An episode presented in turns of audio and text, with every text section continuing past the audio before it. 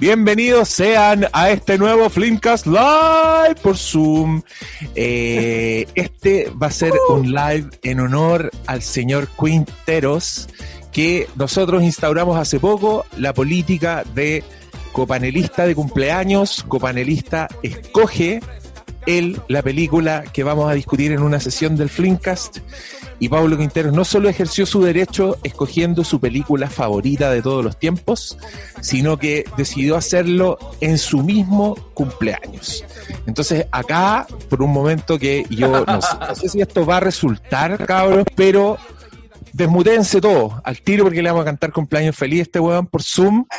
Espero que salga lo que salga. Les aviso al tiro que el nominativo para Doctor Malo, porque siempre que llegan ahí nadie sabe qué decir, va a ser malito. Eso es lo que le vamos a cantar. Cumpleaños cuando llegue el momento, malito. ¿Ok? Sin confusión. En 3, 2, 1. Cumpleaños. Cumpleaños. Te deseamos a ti. Cumpleaños malito. Que los cumplas feliz, Queremos qué hermoso. ¿Qué me, ¿Qué me habría gustado a mí que 107 personas me cantaran cumpleaños feliz? Esto es hermoso.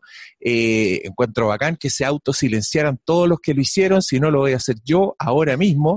Eh, voy a solicitar que se desmuteen los Hateful Four, que afortunadamente quedaron ahí en pantalla. Y nos lanzamos, pues cabros. Ya, yo quiero que ahora eh, cada miembro de este equipo le dedique unas palabras a Doctor Malo, partiendo por Pastor Salas. Bueno, eh, es un agrado haber llegado después de toda esta pandemia y este año rarísimo a esta fecha tan especial. Eh, doctor, que eh, gracias a él estoy metido en este desastre comunicacional. Él fue el que me invitó a participar alguna vez, me dio la oportunidad cuando yo era imberbe, no joven. Un mozalbete. Eso nunca lo Desde los tiempos del Salón del Mal y todas esas cosas. Eh, pero yo creo que después de todo este tiempo es súper eh, satisfactorio para mí como copanelista, como compañero de labores, como colega comunicador, ver la evolución que ha tenido Paulo, eh, como de a poco ese corazón de carbón que tiene en esa caldera que llama pecho, sigue siendo un carbón, por supuesto, eso no ha claudicado, pero quiero que sepáis que siento cada día más que tu viejo está mucho y muy, muy orgulloso de ti, de la persona en la que te has convertido.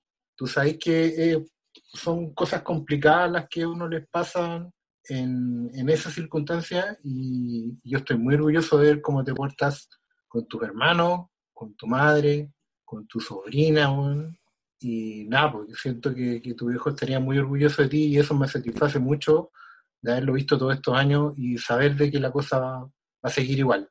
Así que un abrazo grande, muchas felicidades siga siendo digno de ese, de ese nombre que llega. es lo más importante, señor Quintero. Gracias, Oscar. Menos mal que estoy con lente porque si no se habrían notado las lágrimas y no es chiste. Oh. Ay, ay, ay. No te escucháis. Yo quiero decirte, Malito, que desde que te integraste a este equipo, nada ha vuelto a ser lo mismo. Eh, quiero aplaudir tu entrega, tu, tu pasión, como, como te lanzáis a los temas, a la yugular. Y eh, creo que eres un aporte a este equipo, así que te quiero desear de corazón un gran feliz cumpleaños. No voy a usar, acercarme a la emocionalidad de las palabras del pastor, pero muy feliz cumpleaños para ti, querido Pablo. Cristian Briones, por favor. Gracias, Guido. Yo, yo, voy a seguir tu consejo, pero yo, yo como soy el, el, que viene llegando al final en este, en este equipo, eh, yo, yo tengo que sí o sí decir que la, la fiatada tiene que ver con, con lo que son todos. Acá, claro, nosotros trabajaremos eh, con Oscar, pero, la, pero no es lo mismo en el programa contigo nos conocíamos de antes en términos menos amables que los que nos terminamos convirtiendo en el programa, pero con malo, con malo otra cosa, o sin la talla del vampiro joven.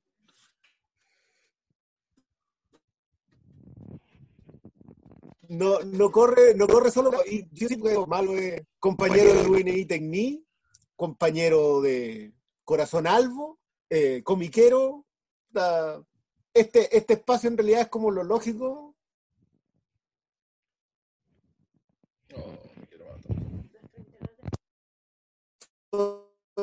Estoy muy contento de poder hacer más de un programa. La película el cumpleaños me da mucho porque estas conversas van a ser más entregadas en esta pasada. Feliz cumpleaños, malito. Usted ya sabe, ya no copa. Se fue malo. Estoy, estoy. No, aquí me cagó el Oscar. Ah, ya, ya, sí, sí, yo sé por qué. Y, y el Oscar Sala está ahí en actitud de, de maestro No, está leyendo revisando, algo. revisando pruebas. Sí, ¿qué estáis haciendo? Déjate de revisar las pruebas. Oigan, eh, puta cabros, les tengo una mala noticia, les tengo que pedir una pausa porque me di cuenta que nos instalamos sin pensar en el, el, el triángulo de las Bermudas del, del wifi de esta weá, entonces tengo que cambiarme a un lugar donde tenga mejor internet. Eh, así que les voy a pedir un rato, pueden seguir hablando entre ustedes y yo me voy a tener que mover, ¿les parece? Ya, pues, dale. Vamos, a darle. ¿En- Eh, ya, pues, vamos a ver. Abre la Cristian para que la gente vea lo que llegó a la tienda hoy día. Hacemos el unboxing por aquí. ¡Gol! Golo, weón, insalvable, ¿eh?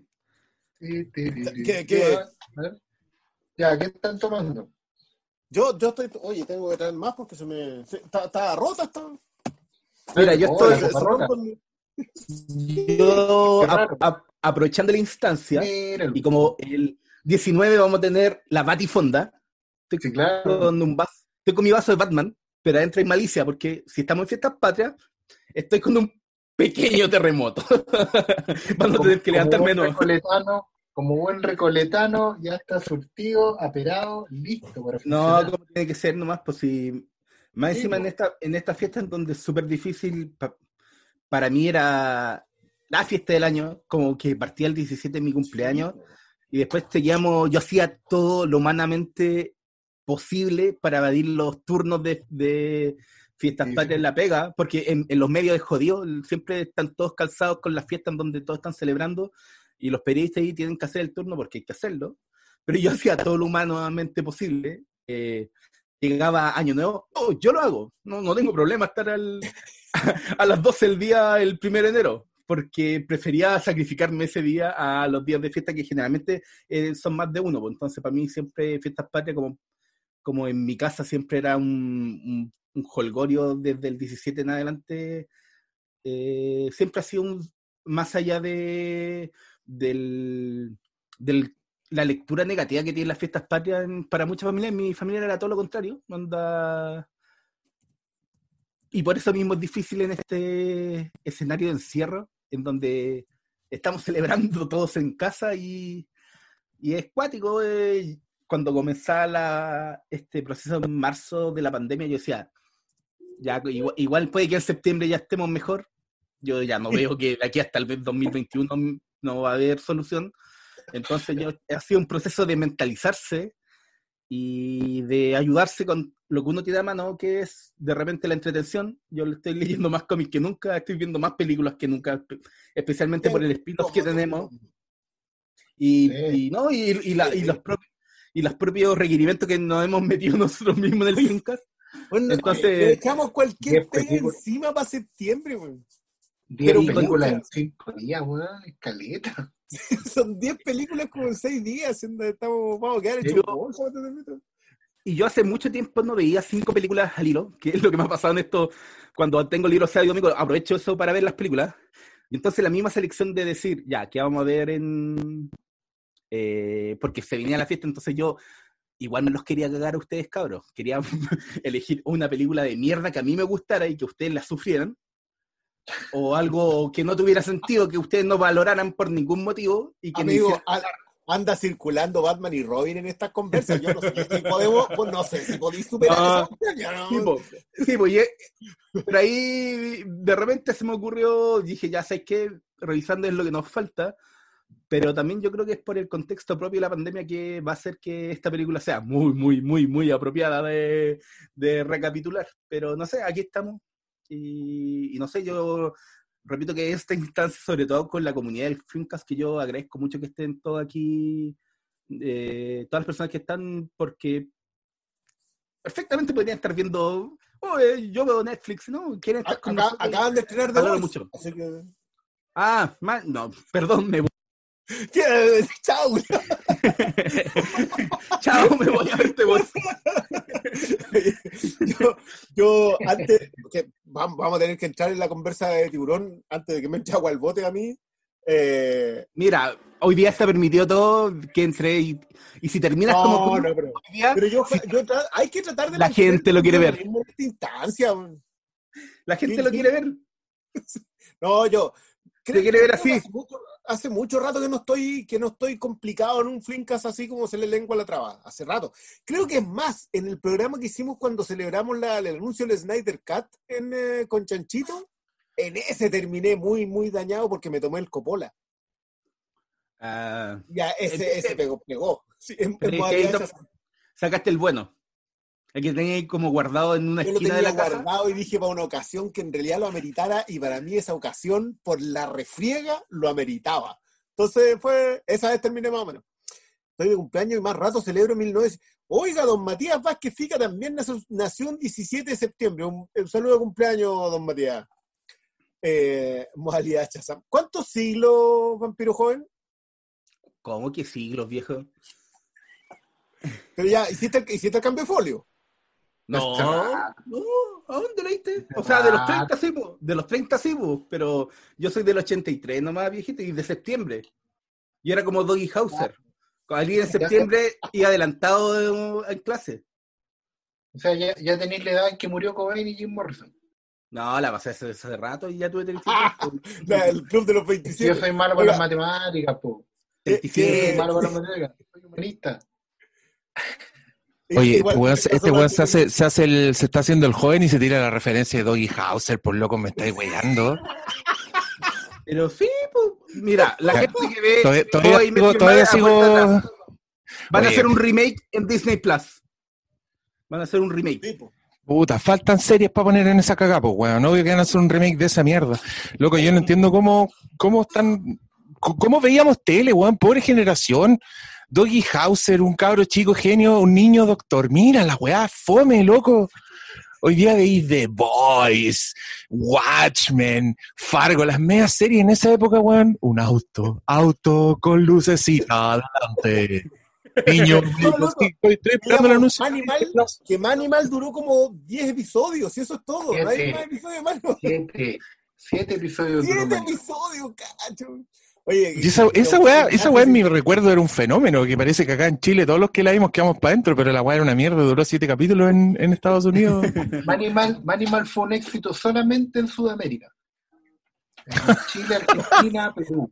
Es por la conexión que tenemos claro, con los animales. Acuérdate que cosas raras, en ese tiempo veíamos las series una vez a la semana. Entonces, siete episodios son casi dos meses, un verano completo que estabas viendo una Sí, serie. Y tenías que después te la repetían, y como todos los capítulos eran iguales, no te dabas cuenta. ¿Cachai? Si no, mucho rato después te das cuenta que habías visto capítulos repetidos, porque todos tenían la misma estructura. Lo Oye, mismo perdona, pasaba con alguien, acá mencionó la última frontera. La última frontera era la, mm, la de Corvette, la que la del al norte de Alaska. Porque yo, yo me perdí, como, claro, yo la serie no, no me sabía, me aprendí los nombres después con los títulos en inglés, entonces me pierdo caleta con esa cuestión. De Manimal me acuerdo porque, porque llega el 7 nomás para el sur, un doctor en Alaska, ese. Sí, eso es lo otro. Yo, el- alguien me hacía recordar que estaba viendo una cuestión sobre Lucky Luciano y un programa que daban en RTU. Yo RTU no alcancé a verla. Cuando llegué acá a Santiago ya no existía RTU. Y era Chilevisión. Ya era, no, no, no, no, era Canal 11, pero, pero Ah. no tenía, no era RTU. No, pues si de RTU pasó a llamarse Chilevisión. Pero ¿En de haber sido No. 90 y... Es que fue justo la época en donde daban los Caballeros Zodíaco con... Por eso lo sé. El año 93, 94 fue cuando implementaron el nombre... Llegan los capitales venezolanos, cuando Venezuela era potencia ¡Ah, mundial. cierto! Cuando Y- Venezuela y- era potencia de algo. Y daban... Y se divertirán. Y tan, tan, tan, tan, bienvenidos. Y bienvenido y todas esas series, pues. Oye, Pero- sigue, sigue la remembranza de la juventud por lo que estoy viendo. Ah, Ahí- Hablemos de... Aprovechemos que. Simón y Simón, loco. Pues el, viejo de Simón y Simón salían, salen en cualquier serie buena. man. El matrimonio es como el demonio. ¿Y de qué estáis hablando, Briones? ¿Cómo no te acordás de Bienvenido. Bienvenido, no veía bienvenido. No, mira tú, ¿ah? Ah, Ya. Oye, eh, cabros, eh, hemos, hemos vuelto, entonces yo creo que podríamos ahora entrar, zambullirnos, a ah, eh, entrar a hincarle el diente, a podríamos empezar a desmenuzar, a oye, preparaste todo el día, juráis, weón, yo soy puro improv loco. Eh, oye, perdonen el cambio de set tan abrupto, pero parece que esta es la semana en que todo me sale mal con los Zoom. Yo ya estoy aburrido, creo que voy a dejar de hacer Zoom para siempre. No, ni día el pico. Eh, estábamos tan felices con la entrega de... ¿Cómo se dice? Con, con, con esta weá de juntarnos a ver películas, weón, y de pronto nos fuimos a la chucha y no se pudo, pero creo que esta instancia de ver estas caritas así en los cuadraditos y de conversar de los clásicos, que a mí alcancé a escuchar que estaban hablando de, de lo que ha significado el repaso para los años maravillosos. Eh, yo ahora voy a, ahora estamos en Flinkas, así que yo voy a tirar al, al- al aire nomás mi idea. Me dieron ganas de hacer festivales de cine, weón. Eh, hacer una pauta de películas y todos las vemos y después nos juntamos a conversar. Y pueden ser pautas, pueden ser temáticas, podemos hacer queramos, podemos hacer festival de terror, vamos a hacer, no sé, festival de actores, de directores, bueno, son ideas infinitas. Eh, ocurrirá porque estamos encerrados y lo único que hacemos es ver películas. Y yo aquí quiero eh, darte las gracias, doctor Malo, por habernos hecho revisitar Tiburón, porque yo sentí que fui a la playa. Eh, no solo porque la película se trata de la playa, sino que porque, puta, la película buena, puta, qué lindo es ver películas buenas y gracias por tanto, Tiburón. Yo no, no sé ni cómo empezar la conversación porque es tan buena la película y está tan metida en las cabezas de todos los, los fliméfilos. Yo supongo, eh, creo que es una película, no sé, pues aparte de cambiar la historia del cine, así de inventar los hueones, un nuevo tipo de película que se estrena en el verano, donde hay filas para ver, donde rompe todos los récords de taquilla. Eh, cambió, no sé, la, la cultura general, como la percepción de los tiburones, toda esa weá, la música culiada, como que la weá entró de forma inolvidable para siempre. Estoy seguro que le cambió la vida a muchas personas que vieron tiburón a temprana edad. Eh, y, nada, quiero, quiero un poco darle la palabra a Malo para que nos cuente por qué esta es tu película favorita, doctor Malo. Queremos escucharte. No es una pregunta difícil, de repente uno dice, esta es mi película favorita como que sacada del, del peo, así, simplemente porque la viste mucho. Pero antes de abordar eso, yo quiero decir que me tenía muchas opciones para elegir para esta selección desde que pasó lo de Briones y, y empezamos a, a ver estas posibilidades. Obviamente se nos salió el, el diablito malo en un hombro y ¿qué, qué, qué maldad puedo hacer para ver a estos hueones. Onda, de repente el Diego decía, no, no, den con tiempo si no me van a ver ver Battlestar Galactica, que lo pensé. Pero inevitablemente, en el contexto de pandemia, dije que llegué a la conclusión que había que ver algo que valiera la pena, eh, no solo por la propia experiencia de ver la película, sino también por lo que podría aportar en una conversación del Filmcast. Y en un contexto de pandemia, en un contexto en donde los políticos culiados dejan eh, florecer cada vez más su nivel callampa, creo que Tiburón es una película muy, muy, muy apropiada para ver. Dicho eso, eh, el proceso de definir a Tiburón como mi película favorita fue paulatino. Siempre me gustó desde la primera vez que la vi en Canal 13. Pero como era una película tan antigua, no era tan fácil de acceder a ella. Eh, yo en la media comencé a ir a los Percy y coleccionaba VHS. Entonces, cuando encontraba Volverle al Futuro, la vez que encontré en, un, en la Pampilla Coquimbo Aliens en VHS, eh, para mí eran momentos de celebración. Pero Tiburón eh, no era de las películas que encontraba, era la que más me repetía siempre en. La dan en Canal 13 mucho. Y recuerdo que la dan en, en Canal 13 y la veía. Pero paulatinamente, cuando empecé a ver más películas, eh, algo siempre me hacía volver a Tiburón, no sabía cómo explicarlo. Hasta que eh, empecé a ver con otra mirada una secuencia que me hizo enamorarme de esta película, que es la secuencia de los barriles. Cada vez que vuelvo a esa secuencia de los barriles, eh, hay algo en la confección de esa escena, hay algo que impulsó al equipo realizador a utilizar el ingenio y no el dinero, que hizo reflotar a, o sea, hizo flotar todo el talento que tiene Steven Spielberg como uno de los directores más Ah. importantes de todos los tiempos.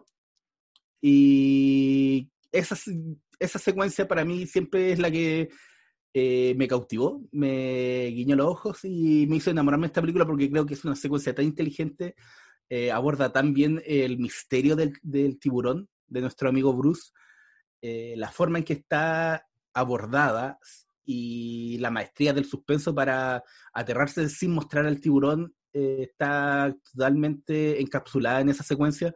Y desde ese momento en que dije, oye, y esta secuencia, y empecé a, conocer detalles de cómo había surgido y de repente han salido como ciertos eh, postulados de a quién se le ocurre la idea, cada vez me, me hizo enamorarme más de esa escena y de toda la película Tiburón porque creo que es una joya de la cine- cinematografía mundial.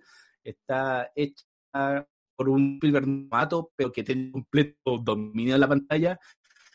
Y desde ese minuto eh, creo que todo el mundo por algo abrazó de la forma que abrazó Sp- Spielberg, más allá de que en el camino de las últimas cuatro décadas te digo, oh, él falló, están todas las expectativas puestas sobre él y falló en 1941. Oh, Hook no es tan buena, pero yo creo que hasta en esas películas sale el genio de Spielberg y para mí es mi director favorito. Amo el Indiana Jones y La Última Cruzada, muchas películas. eh, tengo el, el único director que me sale un formato y si lo empiezo a coleccionar es el primero que termino de coleccionar, porque para mí ahí está el cine que más me gusta eh, y pese a todas las eh, ignorancias que de repente salen a relucir cuando se habla desde otras veredas sobre Spielberg, yo siempre voy a estar ahí defendiéndolo como el más grande de todo, weón.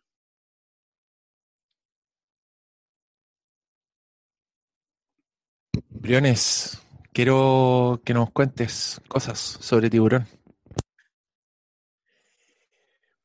Yo creo que nunca había visto tiburón hasta hoy día en la mañana. Sí, no, o sea, sí he visto, había visto tiburón, probablemente también la vi alguna vez en el 13. Espérate. Dijiste que nunca había tiburón hasta hoy nunca había visto tiburón hasta hoy día en la mañana. ¿Eso dijiste? Así de, de colocarle play a las 7.45 de la mañana y despegarme del televisor a las 9.42 de la mañana, creo que nunca lo había hecho. El ejercicio completo de verla de sin comerciales, sin pararme a hacer ninguna cuestión, sin verla en un foro en donde entré a la mitad, nunca había hecho ese ejercicio. Nunca. Si me decías yo, yo podía saber exactamente qué escena venía después porque había leído mucho sobre tiburón, porque había visto las escenas descolgadas aquí y allá. Pero no sé, pues hay un momento en donde cuando llega Harry, eh, ah, sí, es un sombrero feo, me sabía la frase. Eh, vas a necesitar un barco más grande, me sabía la frase, sabía la escena que venía, pero no recuerdo, o sea, no podría decirte, ah, vi tiburón esa vez. No podría decirte el momento exacto en donde te puedo armar completo que una noche me senté a ver tiburón. Hasta hoy día en la mañana creo que nunca había hecho ese ejercicio. Eh, puede tener que ver con que yo vi muchas de estas películas que son de cultura popular absoluta eh, en la tele cuando chico y me mandaban a acostar cuando la película no había terminado. Porque uno se iba a dormir a las 10 de la noche ya cuando tope. Ese, ese era el, Ni, ni te digo la cantidad de veces que yo traté de ver la primera Indiana Jones. En Los Cazadores del Arca Perdida, yo no tengo idea por qué, pero se cortaba la luz en el sur cada vez que la estaban dando. O se cortaba el canal 7 porque le habían pegado algún, se habían bomba- le habían tirado una cadenas a alguna cuestión. Nunca. Entonces, creo que la vine a ver recién completa a fines de los 90, la primera Indiana. Pero Tiburón, hoy día en la mañana, fue la primera vez en donde play hasta el final. Y tengo Tiburón, ni te digo en cuánto la L. Ahora, habiendo hecho ese ejercicio hoy día en la mañana, habiéndola tenido también, yo creo que nos vamos a quedar muy cortos. Creo que Malo se queda corto en ah, hablar de que es una, una obra maestra de la cinematografía mundial, porque es impresionante. Es impresionante conceptos que hoy día manejamos como de, de perogrullo. Es como que, ah, no, es que en esta película hay economía narrativa. Aquí está. Eh, que en esta película no te, no te mostraron el monstruo de inmediato. Acá está. Eh, es que en esta película hicieron progresivo el, eh, el terror de manera de que cuando tú ves por primera vez al monstruo, de verdad te asusta.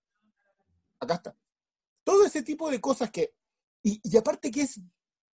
No, no, no, no sé explicar bien esto. Yo sentí que era vieja. Es como que, que en un momento habla Robert Shaw y, y dije, ya, pero eso, eso es en. Esas son las risas de, de John Wayne. Esa- ese diálogo corto, conciso, así, cuando están cortadas la historia de las cicatrices. La historia de las cicatrices me sabía de memoria, de memoria. Sabía exactamente, me rompió el corazón, va, aquí habla del USS Indianapolis, el tatuaje, cada escena. Como que de alguna manera la tengo tan internalizada la película que no puedo recordar en qué momento hice el proceso desde el minuto uno hasta que se termina, hasta esa hermosa escena en la playa donde se termina, que esa sí que no la tenía, así como que aquí termina, termina con ellos dos primero y después la playa con los barriles y eso es todo. No necesitáis epílogo, no necesitáis- pero, pero eso, si tengo que resumir una experiencia con tiburón en este momento, esa. Pastor Salas. Bueno, eh, entiendo harto a Cristian cuando dice que uno de repente como que es primera vez también que ve tiburón, porque tiburón es una es un gusto adquirido. Es una película que al menos generacionalmente hablando, eh, uno hereda del viejo, ¿cachai? Normalmente la con tu papá. Mi papá no era full fan de, de tiburón, pero hay otras películas que le gustaban más, por ejemplo. Y yo por lo mismo tampoco soy ultra fan pero sin embargo, al, al- acercarse de nuevo a la película, y con ojos de ahora de, viejo, uno eh, cumple años y se va acercando cada vez más a los personajes. Ya no, son tan, no los miráis hacia arriba, los empezáis a ver igual, igual.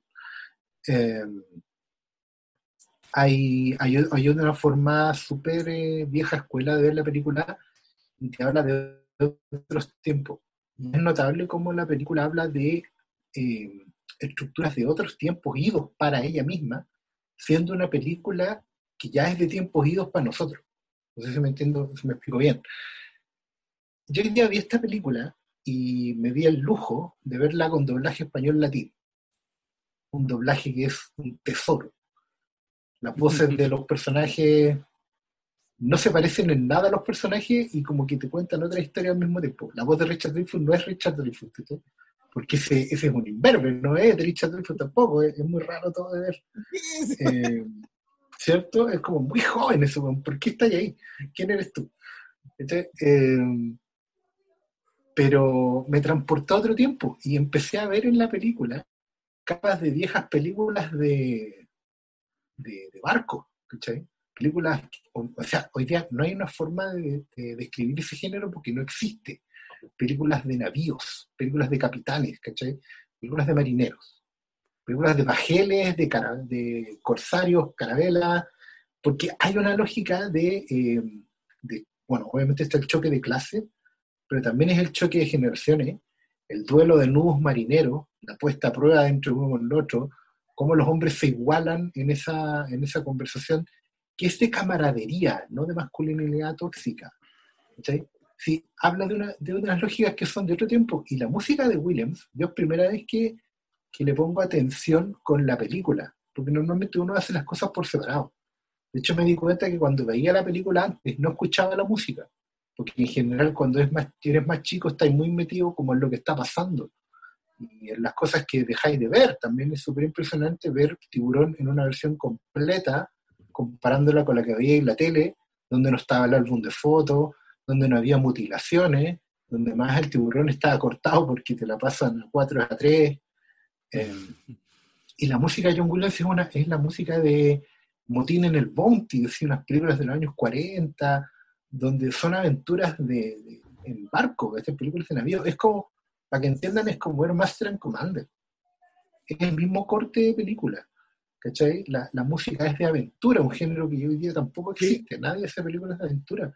Eh, muy bien dicen en el chat, Capitán Blood, por ejemplo, con Errol Flynn, que son las películas del año de la corneta, que hasta Spielberg son viejas hasta para Spielberg, ¿cachai? O sea, Spielberg no las vio en cine de niño, porque esas películas ya eran viejas, ¿cachai? Eh, y son películas que, que, responden a una lógica completamente y, y, y, la genialidad de esta película pequeñita, contenida, de convertirse en una, en una película así enorme, tiene que ver con cómo es reinterpreta la historia de Moby Dick.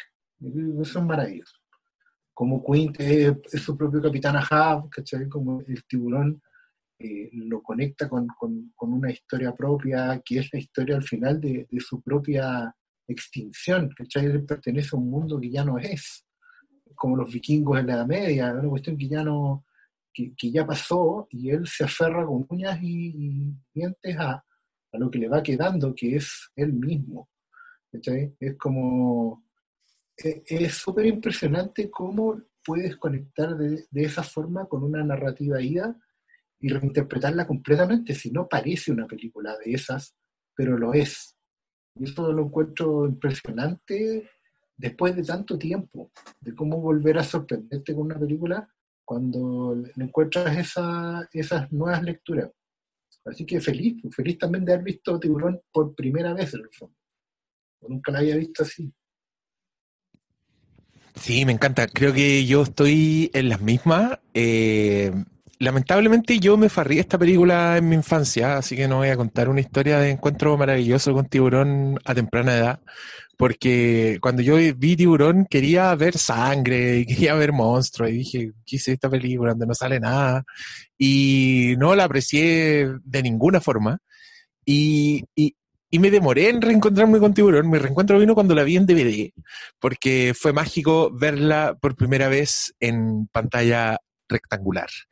El Pastor Salas da en el clavo. Creo que esta película en particular sufre mucho con la pantalla cuadrada, que es una hueá obsoleta que la generación actual no conoce, pero nosotros veíamos películas en teles cuadradas y lo que hacían era cortarla. No, no, te ponían las barras negras arriba y abajo, no, te cortaban los pedazos de los lados para que se diera cuadrada. Y esta película perdía mucho. Y cuando yo la vi ya más en una edad más, más impresionable, igual con un poco más de conciencia de, de, de, la cámara y de, y de, querer ver así películas más trabajadas en ese sentido, eh, lo, lo, que hizo Tiburón fue wow, porque la weá era básicamente... Eh, como seducir a tu ojo y, llevarte a tú estar buscando permanentemente el tiburón. Y creo que todas esta, estas secuencias, ponte tú en que, en que los personajes están mirando al mar, están buscando un tiburón, son de una maestría que solo, solo puede crecer en, en tu apreciación y en el respeto de la weá. O sea, eh, la, la secuencia del, del, jefe Brody mirando el mar cuando los personajes se cruzan y Spielberg hace como ese montaje súper bonito de cortar justo cuando el personaje está bloqueando la cámara para mostrarte la contraparte. Eh, loco, esa secuencia solo crece, crece, crece. Y si le hacemos caso a la leyenda, eso fue porque mmm, el tiburón no funcionaba. Entonces Spielberg tuvo que recurrir al ingenio y a todo, y a todos sus sentidos cinematográficos. Yo creo que Spielberg es uno de los grandes. Eh, me encanta que en la entrevista a cualquier director, por muy cabrón que sea, el weón siempre te va a decir que el mejor director de cine es Steven Spielberg. Y yo creo que eso es porque el weón, eh, puta, nada en lenguaje cinematográfico. Ah, eh, se mueve como un tiburón, weón, por el montaje, por los encuadres. Ahora vi esta película, eh, la, la vi como con sonido cabrón y la vi proyectada en una pared. Entonces, eh, como que gocé demasiado el rectángulo, la composición, ¿cachai? Como el weón dirige eh, eh, tu mirada. Más, no solo dirige las acciones, ¿cachai? Sino que con los movimientos de cámara y todo eso, weón, el weón te está diciendo, mira para acá, mira para allá. Inventa, usa muy bien el plano subacuático, que es estos planos en el agua donde la mitad de la cámara está metida en el agua y la otra mitad está afuera, que además es, es preciosa la weá, como, como, cómo va haciendo crecer la tensión. Eh, el, el anuncio del tiburón con la música, weón, la música. a- Acá hubo un momento particular en que la música a mí me, me llenó los ojos de lágrimas, que, que es una de mis secuencias favoritas además de la película, que son los viejos que están intentando pescar como con un, con un guachalomo así gigante que lo tiran al agua. Y, y- del y el. Sí, y el, y el tiburón tiene tanta fuerza que se va como con un pedazo de madera y después, bueno, está ese plano como que es casi silueteado porque está en esa luz de del, pedazo de madera flotando y de repente el pedazo de madera como que cambia de dirección y se devuelve y ahí entra como un acorde de John Williams así preciso en ese momento que yo dije, no, ya, esta weá, paren todo, esta weá es una de las mejores películas de todos los tiempos, qué bendición que no funciona el tiburón. Y eso también te hace pensar que, no sé, pues, eh, hoy en día las películas de criaturas y de monstruos, como que ni se esfuerzan en hacer esa weá, porque pueden hacer cualquier cosa, pueden hacer lo que quieran. Si quisieran, puta, hacen tiburón, hacen el, el tiburón pulpo, weón, de esas películas ordinarias, lo pueden hacer. Eh, eh, entonces no hay un interés por seducirte, por pensar el ojo, por pensar los planos como los piensa Spielberg. Pero Spielberg es un weón tan cabrón que las escenas de conversación, loco, son un desplazamiento de cámara invisible que no lo veí eh, hasta que llegáis, por ejemplo, al letrero gigante donde lo, lo rayaron y, y- y dibujaron la aleta del tiburón. Eh, esa weá es un plano que dura caleta, dura toda la conversación hasta que llegáis a ese, al afiche y ni siquiera te muestran el afiche. O sea, solo el weón entra tan limpiamente al cuadro que ya lo que único que te importa es el afiche y además los diálogos son tan sintéticos ahí. Me encanta el, el meme análogo que, trans- que transformaron esa weá. Y, y me encanta cuando Richard Dreyfuss dice, "Mi- de esa weá la proporción es correcta. es de ese porte el tiburón. Y, y todo es como seducirte antes, darte información, mostrarte las fotitos del libro, eh, la fascinación y miedo que tienen todos los personajes por el tiburón. Entonces cuando llegáis al, al- al enfrentamiento, y estáis completamente entregados y, y me da mucha alegría que esta película haya inventado un poco el blockbuster porque siento que su éxito es muy puro. Eh, la weá se transformó en un fenómeno simplemente por ser una película increíble que apeló justo a una weá que nadie había descubierto en ese momento, que era explotar el miedo del mar, el miedo a, meterte a nadar en la weá, una weá tan cotidiana, de pronto llegó Spielberg y te cagó la weá para siempre. Y ya nunca más te metiste al mar sin pensar en la weá, sin hacer la musiquita culiada para wear, eh, sin, sin, sin que el tiburón sea como la figura que es hoy día. ¿cachai? Que yo creo que me da risa porque existe todo un género que se llama Shark Exploitation, que hacen todo, peli- todo tipo de películas de tiburón. Hay gente que ha tratado de hacer otras películas de suspenso de tiburón, como esa weá mar abierto de los buzos, ¿cachai? Que trataba de hacer una weá distinta. Pero luego han pasado tantos años y todavía no le hacía el peso de ninguna forma. Dalwan llegó a decir, yo soy la primera película sobre tiburones y soy la última película sobre tiburones. Al mismo tiempo. Y cagaron todos para adelante y... Ah, bueno, he hablado mucho. Así que ahora hable a alguien más. Ma- Malo, cuéntanos. Es que creo que es tan amplia la gama de fortalezas de esta película que no es fácil como decir, partamos por aquí porque siempre vayas a sentir que te caes corto. Pensemos en la forma en que está filmada. De repente, muchos se quedan con el Zoom Dolly, que es esta secuencia del jefe Brody en la playa, que es una de las secuencias más características está filmada de la puta madre. Pero te vaya escenas mucho más, menos icónicas, pero que están filmadas eh, de una forma pero espectacular. Eh, en un momento se suben a un ferry, está el jefe Brody, llega el alcalde con su suche, eh, lo empieza a convencer que se viene el 4 de julio, se viene el coronavirus, si no, est- esta pandemia no, ¿cachai? Que no, no pueden parar. Y todo va en un plano mientras el ferry va entrando en el, en el, en el océano, ellos van conversando en un plano muy general hasta que los dos quedan prácticamente cara a cara y es todo una sola toma.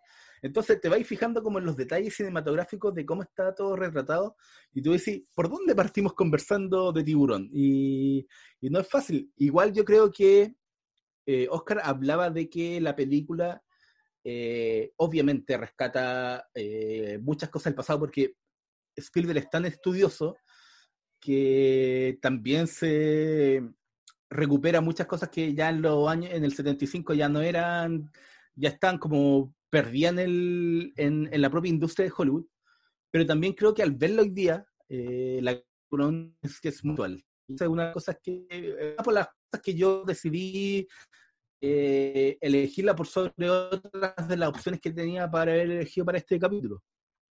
Si te ponía a hablar desde la propia culpa que siente del jefe Brody cuando él sabe que hay un tiburón rondando en, en la playa, pero el poder económico, el poder político, la necesidad de mantener el negocio en la playa, eh, superó su propio deber como policía a mantener abierto todo el lugar eh, y cómo esa, esa, ese peso se va transformando en su misión de deber que lo lleva a superar su propio miedo al agua, porque él es un citadino que lleva más encima eh, muy poco tiempo en la isla y lleva, dice, en el otoño estábamos aquí, no había este sol que hay en el verano, entonces lleva muy poco en la isla, él se cambió porque la ciudad era muy agreste, él ya quería un lugar más tranquilo y se encontró en un lugar en donde sencillamente no pasa nada, lo van a molestar como jefe de policía porque los cabros chicos construyen cerca, eh, no sé, el, negocio de venta de hamburguesa tiene la vencida, son cosas tan eh, eh, poco importantes en, en el términos macro que cuando se topa con este problema del tiburón y lo empieza a empujar el poder político eh, económico de Amity, yo creo que eso se transporta un poquito a lo mismo que estamos viviendo y que siempre vivimos con las decisiones de las propias autoridades de, no necesariamente Estados Unidos, de acá mismo de Chile. Entonces, la forma en que podemos ver a Tiburones, una película que para mí simplemente no envejece, que hasta el día de hoy sigue, a mí trato de verla eh, de forma bastante regular, onda, no hay año en que no la vea al menos una vez, entonces siempre para mí está, oh, me fijo en pequeños detalles que de repente en la vez anterior no me vi, como, oh, esto, esto está pasando y se retrata muy bien con lo que pasa en Tiburón, y para mí verla ahora, yo la había visto, cuando les dije, veamos Tiburones, porque yo ya la había visto y me la repetí hoy día para el capítulo, ¿no? entonces ya llevo como tres veces este año, y fue como, oye, Tiburón igual es una película muy apropiada para hablar de la pandemia del, coronavirus, de las decisiones políticas, y el alcalde es puede ser perfectamente un político de acá de Chile. Y eso me encanta de Tiburón. Eh, que sea una película que no envejece es, es algo que para mí es una de las cosas más difíciles, difíciles de replicar por el, por el cine, porque generalmente las películas uno siente que añejando y para mí no siempre las películas se comportan como el vino, pero para mí Tiburón es como el, el mejor vino. Anda, año a año va siendo mejor. Sí, yo creo que este- ese ya es un arquetipo, ya el político o burócrata saco pelotas que no hace caso, aparece en muchas películas, pero sí, este es particularmente indignante. Y Spielberg además se cae la risa, porque cuando ponen el... Cuando empieza a llegar toda la gente y ponen esa música tan feliz que tú decís como esta weá es el, te están mostrando el buffet, eh, que viene, y además es todo muy real, porque son personas reales, no, no les pasó esa weá, yo sentí que esta película la- sentía ahí su realidad. Todos los extras eran personas muy normales, eh, viejas feas, muchos viejos feos, cabros chicos. No, no tenía ahí esa noción de playa falsa que vería hoy día. Eh, y, me- y me da mucha risa también porque el, el biotipo de los personajes es una weá que ya no existe.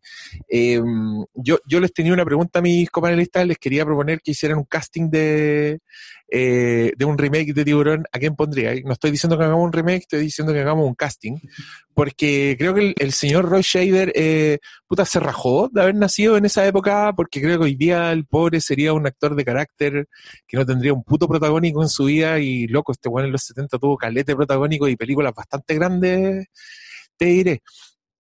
Pero mm, eh, eh, es esa weá que tiene Tiburón que es tan tangible, eh, a mí me hace, me, me sorprende un poco poner esto como el primer blockbuster de la historia del cine y ponerle al lado un blockbuster actual. Eh, no se me ocurre lo lejos que está Tiburón de la película más taquillera del año, no sé, piensa en los, los Endgames, los, puta, un, Tiburón hoy día sería La Roca, el jefe Brody, eh, sería un tiburón CGI culiado, así tendría unos efectos increíbles que todo te importaría una raja. Eh, y creo que veríais el tiburón desde el minuto uno, no pararíais de verlo, habría planos desde el interior del tiburón, no, la wea sería, porque podía hacerlo todo. Y, y, y, me da mucha pena, pero a la vez me hace tener eh, tiburón en un altar aún más alto e inalcanzable, porque es un hito la weá, desde, desde, desde ese casting tan setentero, eh, esa dirección de arte, un pueblo weón, que se siente muy real, que tú, ah, yo verdad creo que Spielberg es un prodigio, si el weón es un pendejo cuando hizo esta película.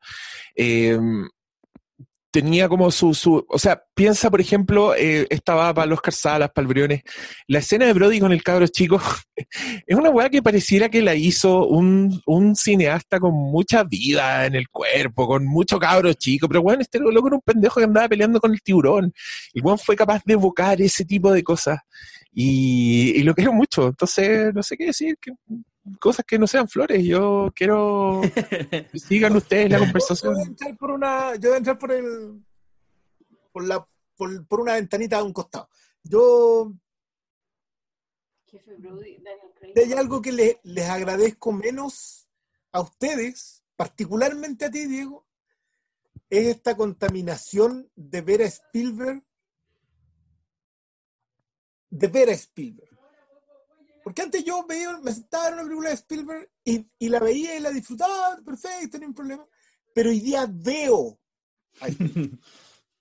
Entonces, hoy día, cuando ustedes hablaron de dos planos solamente, ya está bien, el del Dolly es muy es precioso. Pero loco, hoy día tengo que ver el. Cuando mueve la cámara para hacerte un plano secuencia escondido dentro de una escena. Cuando se metió en una casa y dentro de la pieza te va haciendo toda una escena y que es un plano súper largo y ahora los, los veo.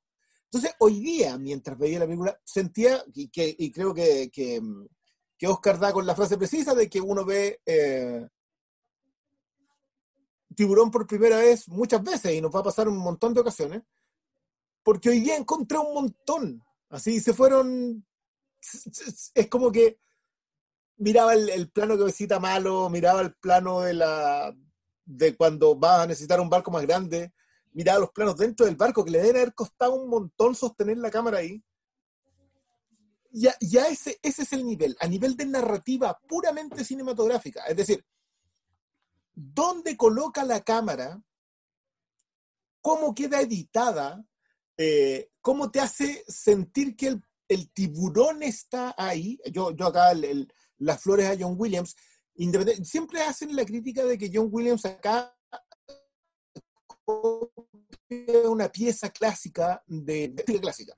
Y es cierto, pero es el uso que le da aquí el que la hace particularmente gigante. Si ustedes se fijan, el tiburón no existe.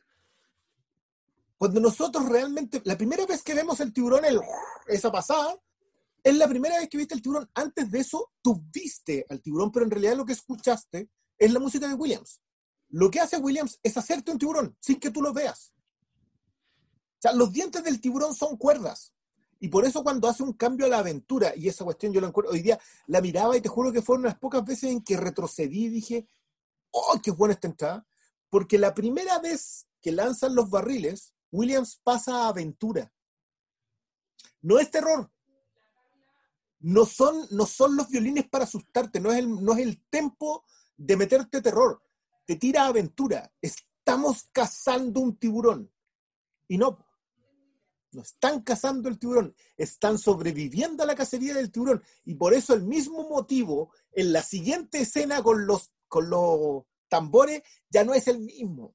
Esa, ese tipo de cosas, ese nivel de, de lenguaje cinematográfico, cuando, cuando hablamos a propósito de que es viejo Spielberg, eh, era un cabro chico, pero sus ideas de lenguaje cinematográfica vienen de otro tiempo. Hablamos mucho de la primera generación cine- de cinéfilos, que esta es eh, el primer blockbuster como tal. Loco, com- compararlo con un blockbuster de hoy día, yo te doy firmado que nadie que haga blockbuster hoy día es capaz de hacerte una escena de cinco minutos con el nivel de talento puramente cinematográfico que tiene Spielberg en Tiburón.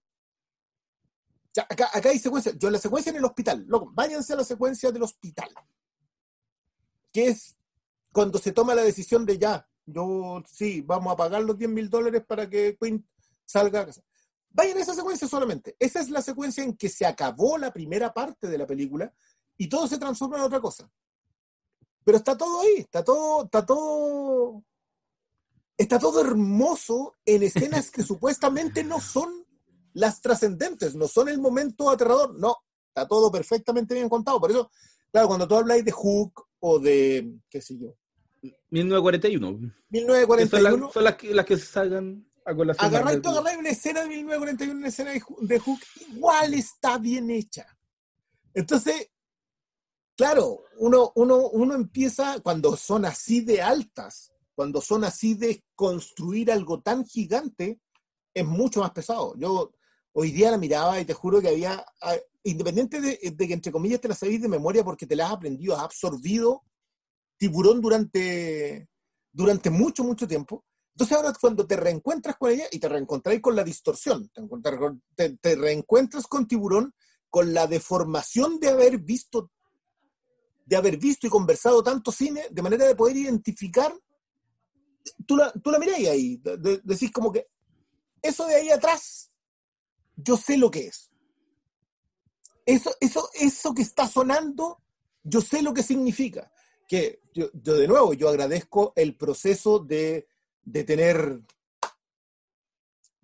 más edad que malito, digámoslo. Y hoy día, ver el cine de manera de poder decir, ¿sabéis qué? Esta cuestión cuando yo, yo tenía 11 años, yo hubiese sentido otra película. Y hoy día siento otra película en otro nivel. Hoy día yo pienso en, en la, la secuencia del papá. La, secuencia de, no, váyanse a la laguna porque la laguna es más segura y que la laguna igual era insegura.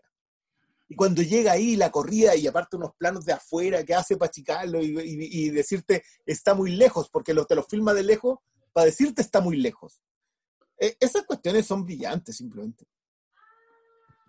No, el, el ataque en la laguna es una weá preciosa, que, que es cuando te empieza a mostrar más tiburón y te lo muestra de una forma que tú, cuando veis por primera vez ese tiburón que se está acercando al pobre weón que está colgando del bote, tú decís como, conche tu madre, la weá es gigante y veis un segundo weá, pero se ve tan claro porque, loco, Spielberg es un weón que explica tanto eh, visualmente que te muestra, es tan eficaz para mostrarte el mundo. Que piensen, por ejemplo, la secuencia en que Quint eh, percibe que está tirante el hilo de su caña.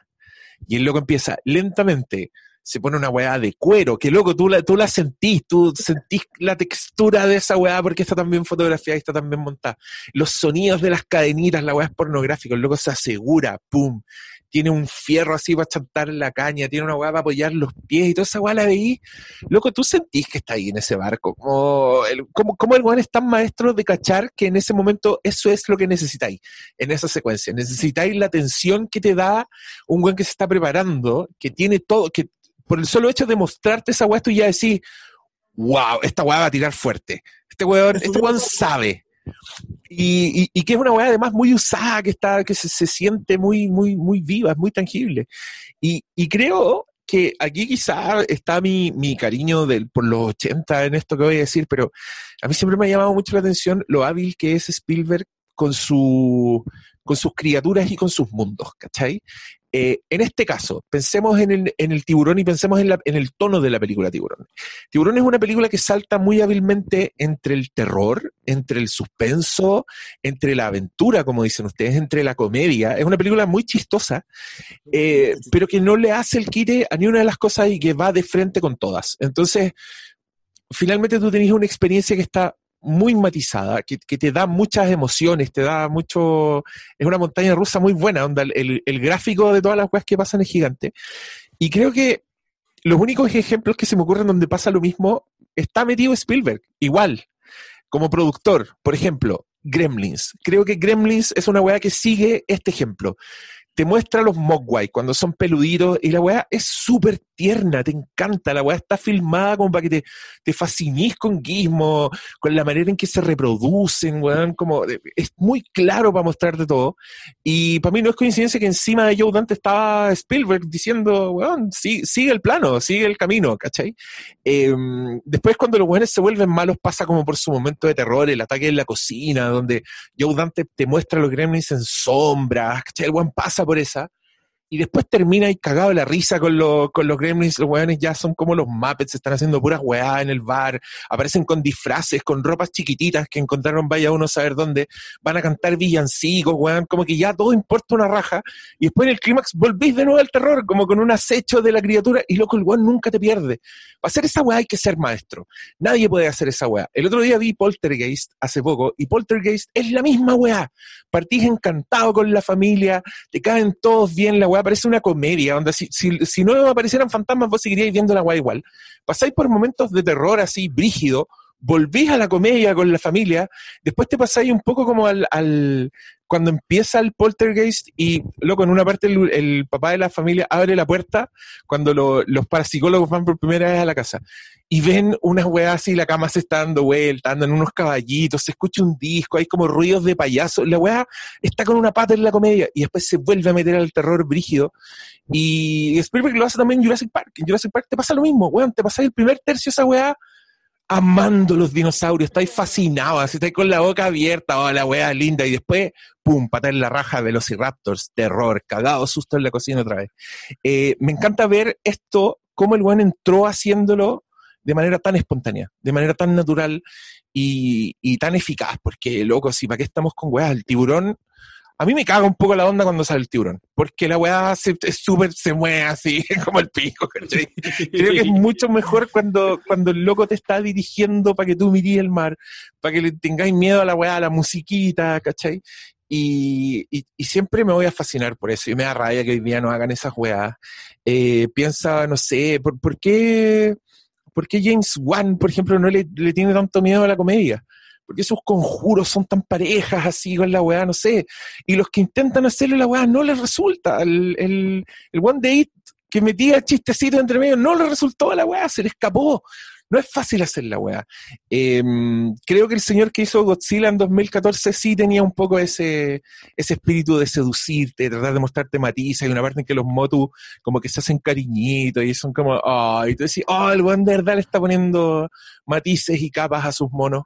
Y echo de menos la gente que quiere, que quiere tanto a los monos, que le pone tanta weá, tantas capas, no solo al, al, a la creación titular, en este caso como el, el, tiburón, los gremlins, los dinosaurios, sino que a la misma película, como que mete las capas en los tonos de la película. Y creo que eso es muy hermoso. Eh, de nuevo hablé mucho. Eh, Pastor Salas, ya es mucho rato callado. No, tranquilo. Lo que pasa es que el, ver tiburón hoy día nos hace darnos cuenta que igual como audiencia nos hemos embrutecido un poco. Eh, yo, yo también quería hablar de humor porque efectivamente me reí mucho de esta película. Hay momentos súper bien, súper orgánicos de humor primero que todo. Las tallas son como tallas de funeral, ¿entendí? Cuando uno está en un velorio y, y salta el humor en, en, una situación que es como, pareciera ser completamente contradictoria, pero no lo es. No lo es porque el, el humor es una vía de escape de, la miseria humana. Es un mecanismo de defensa automático. Entonces, eh, cuando está explicado de esa forma y utilizado de esa forma, eh, funciona también como alivio, alivio del espectador en una situación de alivio de la tensión, obviamente, pero puesto en esta, en esta forma orgánica, eh, la, la cuestión fluye. Y digo que nos hemos embrutecido como audiencia en los últimos 20 años porque nos hemos ido apegando demasiado a la estructura. ¿sí? Como, tú, como bien decía el Diego, una película o es de terror o es de comedia. Y las películas se están tomando demasiado en serio a sí mismas hace un buen tiempo por apegarse a la estructura, por darle a la audiencia lo que supuestamente está pidiendo de forma prefabricada. ¿cachai? Como hoy día los consumos son dirigidos, los contenidos son dirigidos. Entonces se rigen por la fórmula y te entregan una caja cuadrada. al fin y al cabo. Por eso digo que nos hemos ido embruteciendo como audiencia, porque terminamos asumiendo que eso es una decisión nuestra, como espectadores, de que cuando vamos a ver terror, tiene que ser terror. Es la típica frase de redes sociales cuando te dicen, ay, pero es que a mí no me dio nada de miedo, yo no me asusté nada, no me sorprendió, ¿cachai? Eh, es- eso quiere decir que yo estaba esperando la caja y al final no vaya a ver una película, vaya a ver un, un unboxing, ¿cachai? Es como que se abra la caja de la pizza y venga la pizza. Y la pizza tiene la misma forma siempre, y los mismos ingredientes, todo lo que. Ahí es donde nosotros eh, como audiencia hemos caído en ese juego, incluso hemos llegado al nivel de de repente de, de permitir que se hagan como barras bravas en torno a géneros, en torno a autores, en torno a productos que van a salir. Estas películas en esta época, primero porque costaban tanto hacerlas, y segundo porque hay- nunca hay que olvidarse que en Tiburón Spielberg no era Spielberg, era un director. ¿cachai? Era alguien que estaba haciendo una película con lo que podía. Siempre están esas historias de que la mitad del elenco no le tenían un respeto a este jovencito que estaba haciendo la película, ¿cachai? Es como, oiga, tráigame al director. No, si yo soy, no, no, no quiero un café, quiero al director. ¿Cachai? Es como, eh, bueno, Robert Shaw eh, tiene malito, podrá contar muchas historias de, de él con sus tensiones en el, en el set. Pero me refiero a que es una película que sabe que lo que le tiene que dar al público es entretención primero que todo. Por eso funciona tan bien la aventura en esta película. Funciona también el terror en esta película, porque nunca quiere ser una película de género. Al final, los errores que cometen todas las secuelas y todos los derivados de Tiburón es que tratan de ser una película de tiburones, cuando Tiburón no es una película de tiburones. Tiburón es una aventura de hombres busca- buscando superar a su monstruo interno, ¿cachai? Y eso se encarna en, este, en este escualo enorme, y al final es una forma de volver a contar Moby Dick, que es la gran novela americana. Y Moby Dick es la gran novela americana porque en la tierra de la oportunidad, de donde el med- del made self man, ¿cachai? Moby Dick es the ultimate goal, o sea, es el, desafío final para alguien que se hace a sí mismo, ¿cachai? Es la bestia a matar, es el, el- el- paso de, de ser nadie a ser alguien, convertirte en alguien. Por eso los gringos tienen ese rollo con pescar, tienen ese rollo con cazar, y- pero también tienen ese rollo con convertirse en alguien, hacerse un nombre. Porque todos son la tierra de, de- donde, en teoría, todos ellos se inventan el cuento de que todos nacen anónimos y se tienen que convertir en alguien. Y para convertir en alguien tenéis que matar la bestia. O sea, que es como estos ritos iniciáticos que tienen las tribus, etcétera, etcétera. Por eso Moby Dick es tan importante para el, para el imaginario cultural norteamericano y por eso Tiburón es una reinvención tan interesante de ese monstruo americano que es el, el- el rito de maduración. Si al fin y al cabo, el jefe Brody, si bien venía de vuelta de la ciudad, es un tipo que está buscando nacer de nuevo, un tipo que está buscando su lugar en el mundo. Independiente que venga de vuelta, digamos, pero él- alguien que está buscando en el mundo. Eh, el personaje de Quinn también está buscando un lugar en el mundo después de que lo perdió todo en la guerra. Y eso está también contado en 5 o 10 minutos, que es una joya cómo se van transformando esos hombres a sí mismos. Y ni hablar del niño rico que quiere ser alguien también, ¿cachai? Que quiere hacer el proceso inverso, ¿cachai? Quiere sacudirse de toda la, la, la cosa de clase, la herencia, la fortuna. Esa frase que es radical, que no voy a permitir que la clase obrera me venga a, a cuestionar, pero no lo hace de arriba hacia abajo, lo hace de abajo hacia arriba. ¿cachai? Es como, dejen de ponerme el pie encima porque soy un niño rico mimado. Porque en realidad ellos superan el tema de la lucha de clase y se convierten en, en- en tres hombres que están buscando su lugar en el mundo. Por eso es bacán, porque al final es una película de aventura, es una película de autodescubrimiento. Lo que pasa es que si es una quieren- película de, de aventuras de la vieja, de la vieja escuela, en el sentido Claro. de que esos tres marinos eh, que están buscando. Es es que a mí me parece muy, muy. Yo aplaudo la lectura de Moby Dick en esta película porque es. Toda la secuencia del barco es una lectura de Moby Dick. De hecho, lo es cuando aparece Quint.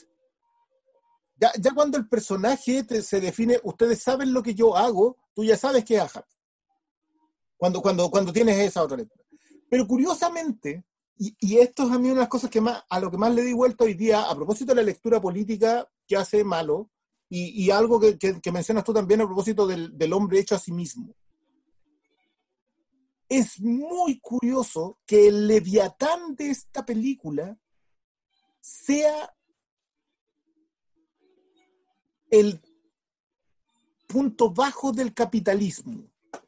Porque el, el Moby Dick y el Leviatán, esta bestia imperecedera a la que hay que destruir, tu propia bestia que tienes que eventualmente eh, matar, es, es en cada uno una cosa. El miedo al mar, en el caso de, mm, de- del, del jefe. El él le tiene miedo al mar, él no quiere subirse a un barco. Se va dentro del auto cuando cruza el ferry, pero acá se sube al barco porque siente que la bestia que tiene que matar es esa. La bestia que tiene que matar el cuico es ser reconocido por sus pares más allá de ser cuico. La bestia que tiene que matar Quint es la bestia. Esa bestia que no se lo comió a él cuando estuvo en el USS eh, Indianapolis sobreviviendo y viendo caer a sus compañeros. Todos tienen una bestia, pero todos a la vez representan algo que tiene que ver con las lucas. El jefe tiene que superar que su, eh, eh, su- o sea, subalternos o su jefe directamente eh, le está diciendo que no puede hacer algo. Lo quiebra en la escena al hospital. Hay que salir a cazarlo. Eh, se rompe un esquema del capitalismo en donde la ganancia está por sobre cualquier otra cosa, en un lado. Eh, y de hecho creo que Spiller trata de hablar mucho sobre cómo la ganancia se impone sobre cualquier otra cosa en la primera película que hace. Siempre te está hablando de lo que hace el alcalde, te lo, te lo muchas veces. Ojo con, la, con el rol de los medios, porque es brillante que los medios son el lamebotas del alcalde. El, el hombre del periódico es el primer suche del alcalde. Esa cuestión es, es brillante y pasa piola porque Spielberg tiene esa capacidad para contarte una historia sin darte ni un diálogo para explicártelo. Que, que, que es la otra, la otra brutalidad. Quinn, por el otro lado, lo primero que hace, ustedes saben lo que yo hago, cobro 3 lucas por encontrarlo y 10 lucas por cazarlo. Le pone precio a la cacería de la bestia. Y finalmente está el cuico, para, el que para quien el dinero no vale nada, puso la jaula, puso la, todo lo que puso, lo puso con las lucas, y para él la plata no importa. Él lo que quiere es no ser cuestionado por lo que él sabe frente a alguien que considera el diálogo muy bueno, oye, voy a tener que seguir pasando pruebas delante de la casa obrera. Como, ¿qué, qué es esto? ¿Qué, ¿Llegó un comunista a decirme que yo no valgo? Esa, ese diálogo, todo. Y si tú haces esa lectura a través del Leviatán, de la idea del Moby Dick, de la cacería, de la última cacería del hombre, es más extraordinario todavía. Si esta cuestión, yo, por eso te digo que cuando lo giran a la aventura, yo casi di las gracias porque dije gracias por, por no por hacer, por sacarme de estar pensando toda esta cuestión, toda esta melcocha, en una sola, en una sola pasada. No sé, no creo que Spielberg estuviese haciendo una lectura sobre el capitalismo en, en los pueblos costeros de Estados Unidos. No creo que estuviese haciendo eso. Pero es impresionante como hoy día leerla, por eso cuando Malo dice que está tan vigente, tiene toda la razón. Eso, me, Es que- me alargué. Sí, es que sé que eh, creo que lo primero que hay que destacar cuando uno habla de tiburón es que Amity, eh, Amity, el- la isla, eh, cobra vida, es un personaje. El Diego hablaba de que se siente viva y tiene un, eh, un elenco de extras porque Spielberg fue a un pueblo que se llama Marta Vineyard y lo eligió la misma gente del pueblo pa- para hacer eh, los extras en la película y hasta personajes, tipos que no actuaban, fueron parte de la película. Pero la gracia es que no es una comunidad, es un pueblo que en el invierno, en otoño y hasta en primavera está inactiva. Solo cobra vida cuando viene la gente foránea, cuando viene el billuyo, cuando pasan las barreras sanitarias y llegan a gastar su platita y les dan los recursos para todo el resto del año. Todo el comienzo de Tiburón estáis viendo un mundo que no es una comunidad. Eh, están todos pensando en sí mismos. De repente en la reunión de cuando está hablando el, el alcalde y hablando con el resto de, del- de de los palos gruesos del pueblo, están todos pensando en sí, aunque a algunas no les guste, como ya, ¿por qué estáis tirando una talla si se murió un cabro chico? No hay una comunidad en, realidad- en verdad. Y a lo largo de la película, eh, la salvación se transforma en esta comunidad que terminan siendo tres tipos que no tienen absolutamente nada en común. Paco que vino ayer al pueblo, un pueblo que no es suyo y que en el que ni siquiera le gusta el agua, él no, él no sabe, él no nada. Hay, hay un Y por- diálogo sobre cuándo llegas a ser isleño. Cuando él no es isleño, un tipo foráneo que tiene plata, que busca el- validarse, pero no, no tiene nada que ver en Habitil, y un tipo que es isleño, pero no es el isleño que todo el resto, él es un factor foráneo y extran- eh, extranjero al, al propio Amity. Entonces, que la salvación se vaya a No, pues y crear además en que era el grupo de los, claro, los, los zorrones, los minos, que esto, lo otro. No, si malos no son. Si Cuando son llegaron eran Ahora ya. ¿Y en ya qué fue esa intervención? Sí, pues yo pensé que estaba hablando de, de la película dijo, los zorrones. Bueno, los zorrones.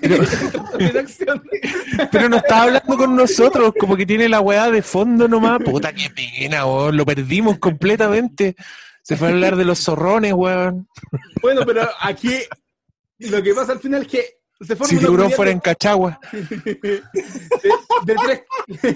de- de tres- bueno, son tres tipos que. Dos tipos que no son de, de Cachagua y el otro que vive ahí, pero es todo. que es estado por todos los ricachones. Bueno, en realidad por no, nunca queda bien claro si todos tienen acceso a dinero, pero porque viven de, de esta plata que deja los veraneantes y que básicamente. eh, si vaya a cualquier pueblo costero de Chile es lo mismo que pasa, todos depende del verano. Yo no sé cómo va a pasar esta nueva temporada en donde estamos en pandemia, ojalá que, que les vaya bien, pero el punto al final es que la, la película cuando cambia de tono es porque también te va armando una propia comunidad pequeñita de los tres tipos que se enfrentan a este Leviatán. Y creo que gran parte de del éxito de Tiburón va por un lado el cómo te construyen el comienzo a la isla y te la definen pero de forma perfecta cada uno de los puntos de tú entendís que es Amity que sus carencias eh, la dependencia extrema por estos veraneantes y que el verano es eh, es el momento en donde están las vacas gordas y que les sirven para enfrentarse a las vacas flacas del invierno. Y este tiburón, este leviatán, le está cortando eh, la platita. De repente eh, lo veo como que este es un pueblo de puros que votan rechazo y son de la UDI y que, les- y que quienes los salvan al final son gente de la prueba. Así que ustedes que no sacáis nada con, Aprueben. con, con tener que seáis buenos, pero que. Ahora, ¿cómo te diferenciáis del resto de las bandas de cumbia? Que las bandas de cumbia. No, si lo bueno es. Sí, clarito. clarito. Porque. Hola, sí, Bueno, muchas gracias al enviado del universo paralelo, donde se está hablando de la diferenciación de las bandas de cumbias. Nosotros seguiremos en el fondo hablando de tiburón. Eh, amigo Dactiruriru, eh, Siempre, ¿qué es el- mejor creo que ese, creo que es el, el tema central del auto fantástico. Dactiruriru, diru, diru, diru, dactiruriru. ¿Te acordáis de esa weá? Puesto que se puso por esa weá. El, debería ser una versión de cumbia de esa weá. Ya, amigo Dactiruriru, nos tenéis de fondo, no tenéis puta idea de lo que está pasando, pero a la tercera te vamos a echar de esta sala. Así es la weá. Este Zoom se reserva el derecho de admisión.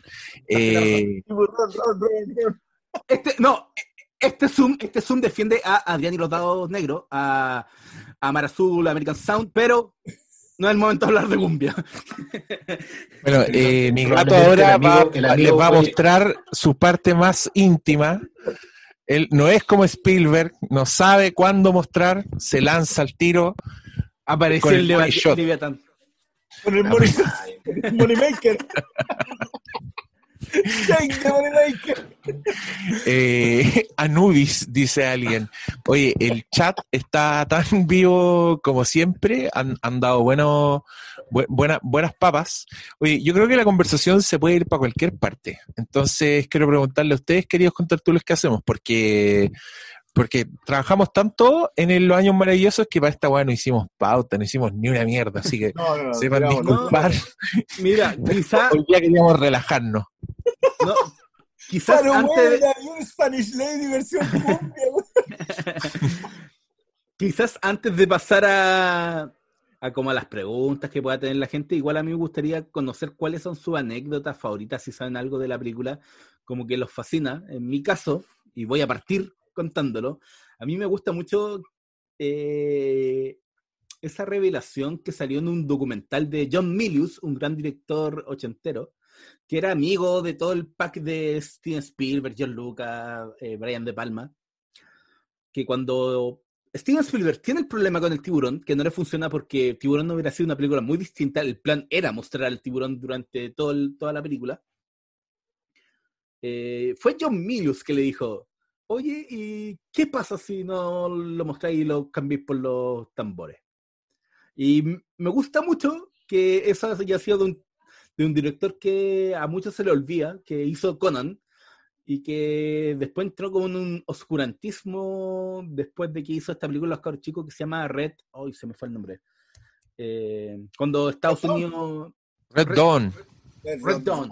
¿Cachai? Entre de ahí fue perdido, pero eh, fue John Milius y me encanta esa anécdota en donde un, un tipo que no tenía nada que ver con Tiburón, no estaba trabajando con Tiburón, pero era de este grupito de directores fascinantes que se reunían eh, en torno a, eh, Steven Spielberg, John Lucas, de nuevo Brian De Palma, y él fue el que dijo, el que dijo, ¿sabes qué? ¿Y por qué no usáis los, los tambores?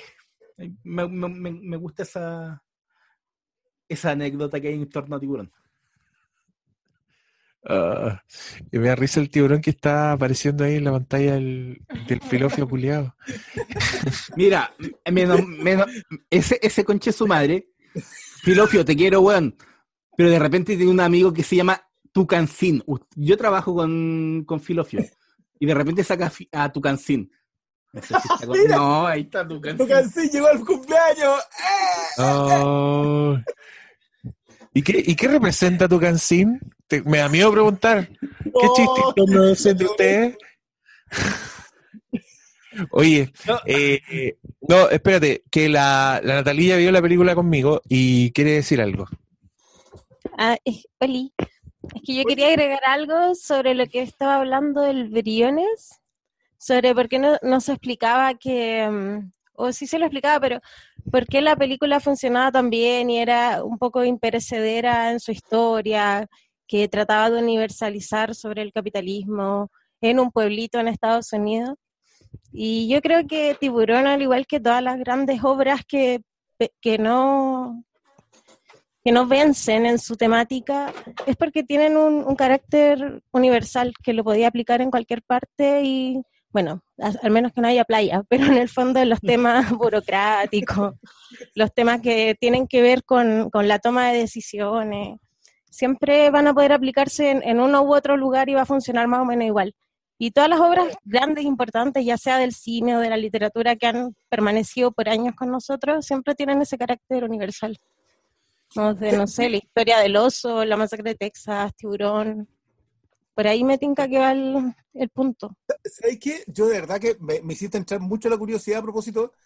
¿Qué habrá sido de tiburón contada en un... eh, Una playa de amigos.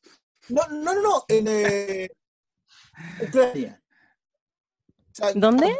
habrá tenido, claro, en Ucrania durante la Unión Soviética, porque estamos hablando de tiburones de 76, o Ajá. sea, estábamos en plena en donde el comunismo existía como, como, como concepto contraparte del capitalismo. Sí. ¿Se hubiese entendido igual? Porque, porque que- de verdad que ahora, que ahora que lo mencionas así como la universalidad, ¿era, ¿es tan universal nuestra crítica al capitalismo? Que, como dice el que Bong no- Joon-ho, todos vivimos en el país del capitalismo, en ese momento era, era otro el contexto. Es que yo creo que Claro. va un poco más allá. Yo creo que es, o sea, es una crítica al capitalismo, pero en realidad eh, va más allá de eso. Es una crítica al sistema de orden que toma decisiones por los individuos La burocracia como tal. en, Sí. En, en una circunstancia en que el individuo debe decidir. ¿Cachai? Eh, Porque el problema del jefe Brody, mira, el jefe Brody tiene un problema que es súper simple, pero que tú lo podés aplicar a cualquier estructura jerárquica, que es que él sabe lo que tiene que hacer, pero no puede, porque tiene que Tiene preguntarle a quién responder. Claro. tiene que responder ante alguien. Entonces él debe tomar la decisión de si pasa por encima o no de esa autoridad. Y esa estructura se repite en los tres personajes. Los tres Claro. personajes en algún momento tienen que tomar una decisión que significa pasar por encima de la autoridad que él está a cargo. Ya sea el capitán del barco, ya sea eh, el orden social, ya sea el respeto entre pares. La escala El orden científico mismo también. el claro, porque eh, la lucha del científico contra el hombre de arma, esa, esa sí es muy Spielbergiana de los años 50. Spielberg se ha, se ha vuelto un cabro chico en pantalla explicando en esos documentales de ciencia ficción por qué le gusta tanto The Thing, la Howard Hawks, la que inspiró a, a, a Carpenter después, porque esa es una lucha de científicos contra, contra militares, Ah, en un mundo en que esos eran los dos sueños que tenía uno de niño. Porque después de la Segunda Guerra Mundial, como que las aspiraciones del niño occidental eran o ser científico o ser militar. Y eso duró hasta los 80 igual. ¿Cachai? Porque Claro. o era ahí, era ahí de J. Joe o era ahí Capitán Futuro. Ser Era una cosa media... intermedio.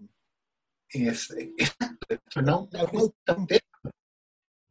oh, era un científico, pero que podía tener un poder Flash Gordon. ¿cachai?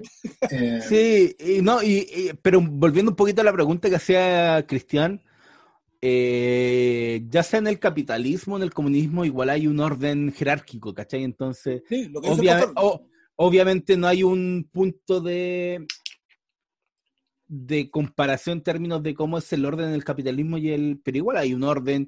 Sí, pero- y pero, si, Mira, y esto- si no responde al, Lo, lo dice Cristian Cajeado acá en el, en el chat. Dice, el que recibe el charchazo, el- al que le pegan literalmente, por el niño muerto, no es al orden jerárquico. Es al jefe. Porque Ah, él es el responsable. po. porque, Exacto. porque, porque él tiene una autoridad moral, po, él responde Claro, y lo que dice- moralmente por eso. Lo, lo- lo que dice Oscar, de que, de que el- a, a pesar del sistema jerarquizado, es la decisión de un individuo el proteger al resto. Pero porque hay una estructura de poder a la cual responder también. No es el individuo funcionando con, solo con su conciencia.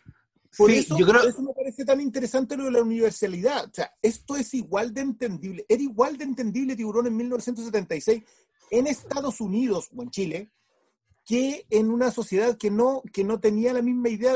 Que- creo que acá abrimos una beta que no sé si sea interesante, la verdad, pero, pero era igual. Es que, mira, Sí, me quedé que- pensando en eso. Ay, ¿qui- ¿quién va a responder? ¿Puedo responder? No, no, sí, no, solo quería acotar que igual el punto central de Tiburón es que es un pueblo chico. Y al ser un pueblo chico, hay un poder elegido que es el alcalde, pero también hay un poder que todos los ciudadanos dependen mucho más, que es el poder que tú le das a alguien para de defender tu vida. Entonces, se supone que el Brody tenía ese poder que el alcalde nunca va a tener porque lo pueden cambiar con un voto. Y ahí está la gracia de Tiburón porque él tenía un, un deber que iba por sobre el poder de la gente que depende Ah. eh, todo el año de- del verano o de los mismos políticos. Entonces yo creo que tampoco, yo creo que eso es un poco más transversal que centrarse un poquito más solo en el capitalismo, en el, eso va, Es va en la propia comunidad. es que yo creo que el, el mostrar pueblos chicos en películas de misterio es una estrategia más, me parece a mí, narrativa, porque podéis mostrarlos todos rápidamente y fácilmente y es, es- es factible que todos se conozcan, por ejemplo. Me parece que va por ahí el tema del, del pueblo chico siempre. Y, y yo- Y- yo siento pero por el otro es lado- me quedé pensando en la, en la, en la respuesta, en lo que dijo el Briones sobre si funcionaría igual. Ah, yo creo que sí, me, me quedé bien pensando, pero en ambas hay instituciones. Hay instituciones a las que responder, hay personas a las que darle mm, cuentas, rendir cuentas, y al final igual hay Estado, que es como la gran institucionalidad. No hay un, un sistema anárquico donde todos somos horizontales. Claro. Ambos son La- estatales. la Mira, habría- yo- le da el peso. Yo ¿Cómo? tengo, que- tengo la impresión de que habría funcionado igual. Yo creo que la- tengo la impresión de que habría funcionado igual porque al fin y al cabo la película no se trata netamente de tiburones. Yo insisto, no es una película sobre tiburones. El, el tiburón es parte de un, es un elemento disruptor en la actividad económica del pueblo. Y ahí es donde uno se identifica. Mm. ¿cachai? Eh, ese pueblo, en realidad, su problema con el tiburón no es el tiburón. El problema es que dejan de recibir ingresos eh, por, por, por este problema que tienen. ¿Cachai? Y es un problema del pueblo, porque al fin y al cabo también es un pueblo de veraneo, donde, como bien dice el policía penca, digamos, eh, oye, sale a hablar, es tu gente, pues tu pueblo. Aquí si no conozco a nadie, loco, si esto es verano. Aquí el, el 2000% de la población no, no es de acá, son de Cincinnati, Ohio, Minnesota, Nueva York, Nueva York, Nueva York. viene de afuera. Claro, entonces la misma lógica, por ejemplo, en un pueblo ruso donde son obreros de fierro y les van a cerrar la planta. Ellos entienden que el problema no es tanto el tiburón, el problema es que hay, hay una, una, una cosa nueva, anómala, que viene a destruir la actividad ¿cachai? En el momento clave del año, el. Claro, es como, ¿sabes qué? Se parece, yo creo que, por ejemplo, hoy en día alguien que, que trabajaba en Fonda, para él, tiburón es la pandemia. Es lo mismo. Alguien que, que, loco, hay gente que se salva completo del año con la Fonda, y este año no hay. Entonces, yo estaba pensando, por ejemplo, no sé, pues en verano tú vas al sur y vas a un pueblo que está entre Tongoy y Los Vilos, ponte tú, o entre eh, Pichidangui y Valdivia, donde la cocinería del, del pueblo es- trabaja todo el pueblo. Hasta el cabro, hasta la guagua más chica, te lleva el pan a la mesa porque con eso salvan todo el año. Y ese pueblo este año no va a tener eso. Entonces, ¿qué van a hacer? El tiburón es lo mismo al fin y al cabo. Y, pero eso, claro, no te van a mostrar la realidad del pueblo porque no es una película de Mike Lee, o sea, de... No, Ah, ¿cómo, ¿cómo se llama? Sí, eh, eh, sino que es una es la historia resumida en, en estos tres personas, ¿cachai? Que son ejemplos de la, de la estructura del pueblo y que un poco se están adelantando al, al, al, al pensar de la comunidad, ¿cachai? Porque ellos están, Ujú. en el fondo, están representando a todo el problema que va a tener la comunidad si el tiburón sigue comiéndose a los niños, comiéndose a las niñas, comiéndose a los viejos, comiéndose a los gatos, a los perros, a los autos, a las patentes de autos, a todas esas cosas. Entonces yo creo que un el- obrero el ruso en, en- El tema es la diferencia en la, en la respuesta frente a las estructuras, las motivaciones de las estructuras. Pero igual ya no, no, no, no vamos a entrar en el trotskismo sobre la, sobre la burguesía y la- las élites y las burguesías que son iguales en los dos lados, pero, pero, pero, pero me parece súper interesante entender el, tratar de entender el fenómeno en su época. Porque es cierto, el Tiburón fue el primer blockbuster, está pegadita con, con Star Wars, pero lo que hicieron cambiaron completamente. O sea, si las comparamos, eh, Diego tiene mucha razón cuando lo dice al principio. Ojalá este fuera el nivel de un blockbuster. Ojalá que todos los blockbusters estuvieran tan bien pensados en términos cinematográficos y no solo en cuánto vamos a recaudar si tenemos a este nombre en nuestro elenco, cuánto vamos a recaudar si somos parte de este universo cohesionando donde la gente no se lo puede perder porque está todo seriado y tuvieran una propuesta. Yo creo que la gran gracia de Tiburón es que todo está al servicio de lo que quiere decir sobre este pueblo chico que enfrenta su mayor infierno, que es esta, este Leviatán, que es en el momento en donde están todos sus intereses en la plata de los veraneantes que quieren bañarse en sus cálidas aguas de Amity. Y yo, yo Bueno, quiero, Roger, quiero- oye, me estaba acordando cortito que Roger Corman respondió esa pregunta alguna vez, indirectamente, cuando le preguntaban eh, cómo era su relación con este tipo de películas. Y Roger Corman lo dice, eh, dice, bueno, es exactamente la misma película que vengo haciendo yo hace 15 años, pero con el 100% de presupuesto. Y claro, Tiburón es una película económica por estándares de hoy día, pero versus las películas de serie B es una fortuna. Ahora, lo que no dice Corman, pero se deduce de él, y se dice con todo el respeto del mundo y la admiración, es que en realidad es la misma película que él viene haciendo, pero hecha con oficio de cineasta, de cineasta con visión de cine. Cineasta O grande. sea, Roy- yo a Roger Corman lo amo, lo adoro, pero todos sabemos que Roger Corman es en esencia un entretenedor. Roger Corman entrega entretención para jóvenes, ¿cachai? Para todos los jóvenes que no tienen dinero y que necesitan ir a pasar el rato un sábado en la noche, ahí está Roger Corman entregando lo mejor. Y él nunca pretendió ser otra cosa y siempre ha sido eso. Pero Spielberg, Oye. que creció viendo películas como las de Roger Corman, le quiere dar el segundo ahí. Y es Oye, donde empieza a mezclar cosas de los cineastas clásicos y todo eso. Oye, Oscar, hablando de sábado en la noche, recordemos que este sábado vamos a hacer un, un gol. Se viene la Batifonda. Para todos los que están presentes, que se acuerden que viene la Batifonda. Sí, nos vamos, nos vamos a juntar el 19 de septiembre, eh, el día de, de la nueva parada militar. Yo sé que todos quedaron con un vacío en su corazón, no van a poder ver esa weá. Entonces, vamos a hablar de Batman, que además el día de Batman es el Batman Day. Vamos a hablar de todos los Batmans, de todos los Batman de las películas. Y, y también le avisamos que no va a ser tan pauteado, porque no, no, No, ya trabajamos oiga, mucho. lo- los años maravillosos no chupan todas las No alcanzo a ver vamos a hacer pautas. Todos Eh, estáis mostrando, mira, y todo eso. Oye, Malo, ¿sabes qué? Vos sois re bueno para... para el- ¿Para? Es raro porque, porque estamos hablando de pura de, pu- de- de asuntos capitalistas y estoy viendo detrás tuyo de que te entregaste completamente al capitalismo con tiburón. Ah, es que ap- aproveché de. Te tienen un regalito. Gracias. Ah, ¡Un regalo! eso es Pero de para. parte de todos los presentes, de las 127 pero para, personas para, que están acá. Este que es gol. Este sí que es gol. Hubo fatiga material igual. Sí, sí, sí, es que las bolsitas ya están muy viejas, la humedad se la ha ido echando. Oye, saludamos, saludamos todos a la primera dama del Salón del Mal. Eh, uh, qué, qué rico contar con tu apoyo. Mira qué Que este bonito. gol. Que este gol. Vos cachai que estamos obligados, weón, a comprarnos la puta tele 4K, weón, nos cagaste. así es. Y la consola va a ir a llegar por ahí por Copesa, algún Yo que tipo me quería comprar un sofá, weón, ahora vamos a tener que comprar la tele 4K. cuestión. Yo no dije nada. Yo Y después el sofá, pues para ver la tele 4K. Sí, po. Increíble. ¿Qué opina Oye, miren, eh, esto, no, pero esto es parte del Flinkcast, ¿ah? No es, la bolsita era porque no tenía nada para que, para que fuera bonita, sí, pero es, es Flinkcasteo. No, Sí, No, es, oye, pero es de, pa- es de aprovechando- parte de, es de parte de todos los presentes, así que cabros, nosotros les vamos a mandar por interno la cuenta para que depositen la cuota. Vamos a dividir esto entre cuánto, entre 111. Ya, va a salir barata la wea. Eh, así que la, la cuota para que, pa que no se quejen.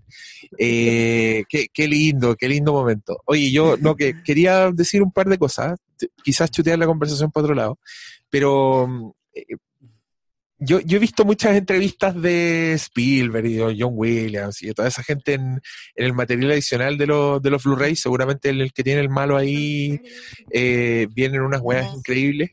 Eh, Eh, eh, ¿Nos están, están hablando entre ellos? ¿Nos están hablando nosotros? no, ¿Qué no, no, se acaba de colocar de nuevo. Ah, pero se congelaron como... Es que lo que te escuché hablando, pues entonces no sé si estabas diciendo No, algo. eh, eh, no, es que me- explicó que en la tarde me dijo, no, voy a buscar algo de mi cuñada, de mi cuñada, de la hermana de Camila, y, y no Fue plan. Sí, no, me está explicando. Le hizo un no, no, Pero si no, fue todo, fue todo parte de un operativo, vos, Paulo. Que la weá no fue fácil. Primero mandamos un dron y la weá la botaron, loco. Tuvimos que ahí recurrimos a la Camila. El- el- lo agradezco, lo agradezco, cabrón. Se pasaron porque más encima me están tentando con algo, con un formato que día la Camila me decía, oye, ¿y tú vaya, vaya a cambiar todo a 4K? Y dije, no, so- pro- probablemente no todo, porque onda, la, Spike Lee va a ser difícil coleccionarlo en 4K, pero yo dije, no, de más, Tiburón, El Soldado Ryan, las películas que yo encuentro que tienen una cinematografía más bacán, de más. Bueno, ahora una menos, pero No, loco, yo, yo tengo que decir. Fílmico, lo ha hecho otra vez. Hoy y se Te ve odio. hermosa. Se ve preciosa, es impresionante el remasterizado. cuestión. Aparte el material extra y todo eso. Pero por favor, diga Diego que yo igual quiero su, su cruzada. No, ya da lo mismo, que ya cagó todo. Pero no estábamos, yo, yo estaba hablando de, la, de las entrevistas de Spielberg y John Williams y que había unas anécdotas que a mí me gustan mucho que la- las quería contar, como por ejemplo, cuando en, en uno de los documentales John Williams eh, cuenta cuando le dijo a Spielberg lo que tenía en mente. Le dijo, mira, eh, estoy pensando en algo como esto. Y tocó al piano el taran, taran, y Spielberg pensó que lo estaba guayando. no lo vio. Spielberg no vio la weá que quería hacer el loco y dijo, no, pero que es este dos pianitos, andate la chucha, John Williams. Pero me, me encanta que lo haya persuadido. Y, y la otra que encontré buena, puta, había una segunda. eh, ya se me olvidó, es que toda esta discusión del formato me, me hizo pensar en, en cosas distintas. Pero lo que también quería, quería tocar yo era un poco el legado en la cultura pop de Tiburón, porque en su época, para los que no sepan, fue tan fenómeno esta película que generó toda una, una ola de copias de Tiburón, de películas que querían ser Tiburón, que trataban de apelar al, al mismo público. ¿Volvió el señor de las cumbias o...? Sí. No, ah, ya, estoy, estoy perseguido, siento que es como un, un terremoto. Eh, y, y- y- y entre las cuales hubo, por ejemplo, una película que curiosamente llegó a Chile, que se llamaba El último tiburón, que era una película italiana que se llamaba El último squalo, que es tan igual a Tiburón que el estudio demandó a los hueones y ganó, y no pudieron estrenar su película en Estados Unidos, pero llegó a Chile, y la hueá era súper sangrienta, entonces a Chile le fue súper bien. Me acuerdo que estuvo caleta rato en, cartelera, y la promoción hacía parecer que tenía que ver con tiburón, ¿cachai? Porque primero sale tiburón y después sale el último tiburón.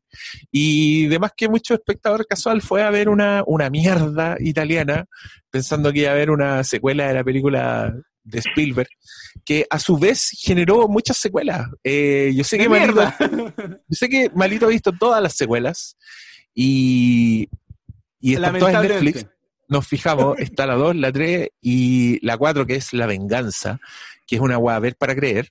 Eh, pero que yo eh, en su momento vi, creo que vi como en, el cine, en un cine de playa, vi esa weá y salí muy impactado porque tiene, tiene harto desmembramiento y sangre.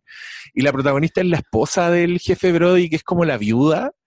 Y no, el pastor Salas se sacó el último tiburón. Me estáis weando, ¿la tenía en tu casa? ¿O es parte del, del de la mercadería? Ah, la busqué, estaba en el celular, mira la weá. Yo pensé que estaba ahí en DVD yo te iba a decir, préstamelo. Yo dije, no.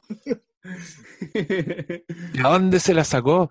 Y, y, y- hay dos copias, dos copias que yo quería mencionar en este programa. Una es Piraña, la película de Joe Dante, que esa weá le gustó hasta Spielberg. Spielberg le dio el, el espaldarazo y después empezó a hacer películas con Joe Dante.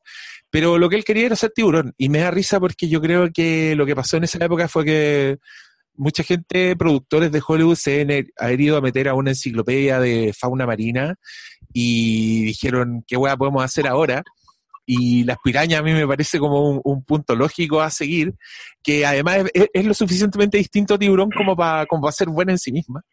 Y la otra es orca, que alguien la estaba nombrando ahí en, en- en los comentarios, que también es una weá como Moby Dick y que yo vi cuando chico en la tele y me impactó 200 veces más que, que la tiburón original, porque en la primera escena sacan a una ballena orca y la ballena como que tiene un aborto así en el bote, como que se le cae un feto y la weá es espantosa, y en el mar está la pareja de, de- de- de esa orca hembra viendo cómo muere su hijo y su pareja y, y hacen un primer plano a su ojo y, el hue- y la ballena llora. Y la orca se dedica a seguir ese barco durante toda la película con el único propósito de matar al capitán de ese barco. Y esa es de Dino de Laurentiis, que era un señor megalomaníaco que produjo películas bastante impactantes y llegó hasta a producir series de televisión como Hannibal. Les recomiendo un capítulo de Siempre es Halloween en mi corazón dedicado a serie. Produjo, pro- Eh, produjo el silencio inocente.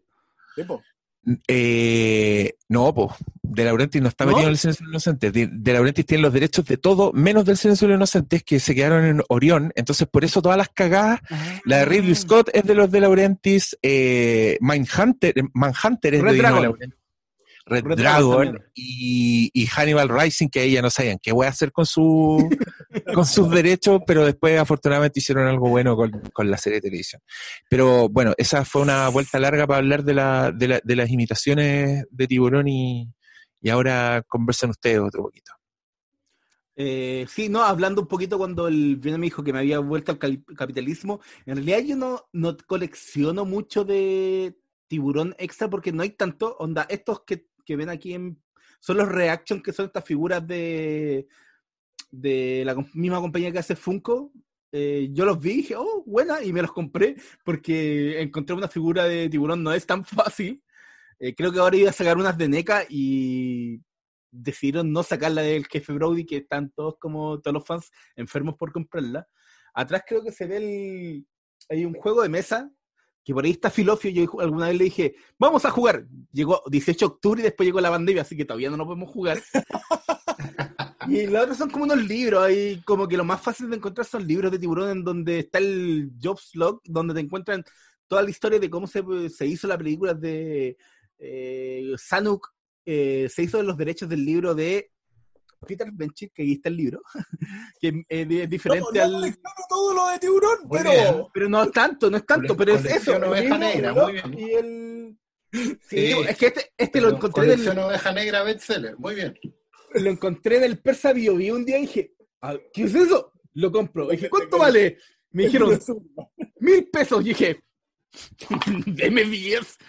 Eh, pero no es tanto, sí, es que tú de repente buscáis y hay un, como un libro de cómo se hizo tiburón, pero así como merchandising, no. A lo más pilláis el póster clásico pirata, pero no. No hay mucho, no hay figuras de acción. Y yo Que agradezco, no yo tengo estaba como- hecha para eso. po. Sí, pero ¿sabes? yo tengo lo justo, yo tengo los libros que son como, que te cuentan cómo se hizo. Tengo esta novela que lo encontré del Persa Bio Bio, pero no hay Lo más. que que se aprendió las reglas del juego. Se la aprendió, sí, yo le dije. Tiburón. Lo tenemos tiburón pendiente. está- es- tiburón es tan anterior al marketing y a la, y a la Sí, po. integración que no tiene un personaje afroamericano. Bueno, No igual era, este era playa, era playa huecona. Hay un par de negros que pasan por ahí, pero un poquito.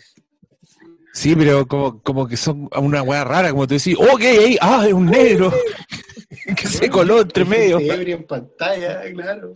Yo repito mi teoría, No pasa repito mi, pero yo repito mi teoría. Amity es pueblo del rechazo, weón. Va, va a venir el asesino de Amityville y te va a hacer tragar tus palabras.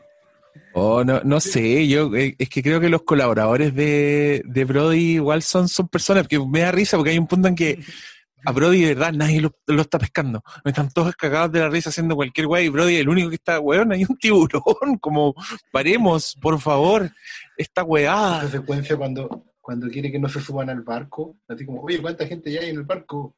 Como 12. Se van a las lechas de Valpo, así como ya, bájense, no, no pueden seguir con eso, ¿no?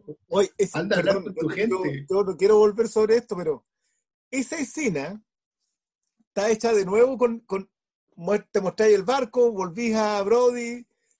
Eh, la, la precisión en la edición de esa secuencia para presentarte el personaje de Richard Dreyfus es magnífica. Richard Dreyfus apareció. Como que es un flaco que viene, ah, sí, oye, eh, eh, mucha gente en ese barco, ah, ¿qué es lo que está diciendo? Y de repente es uno de los protagonistas de la película como que en, en tres minutos.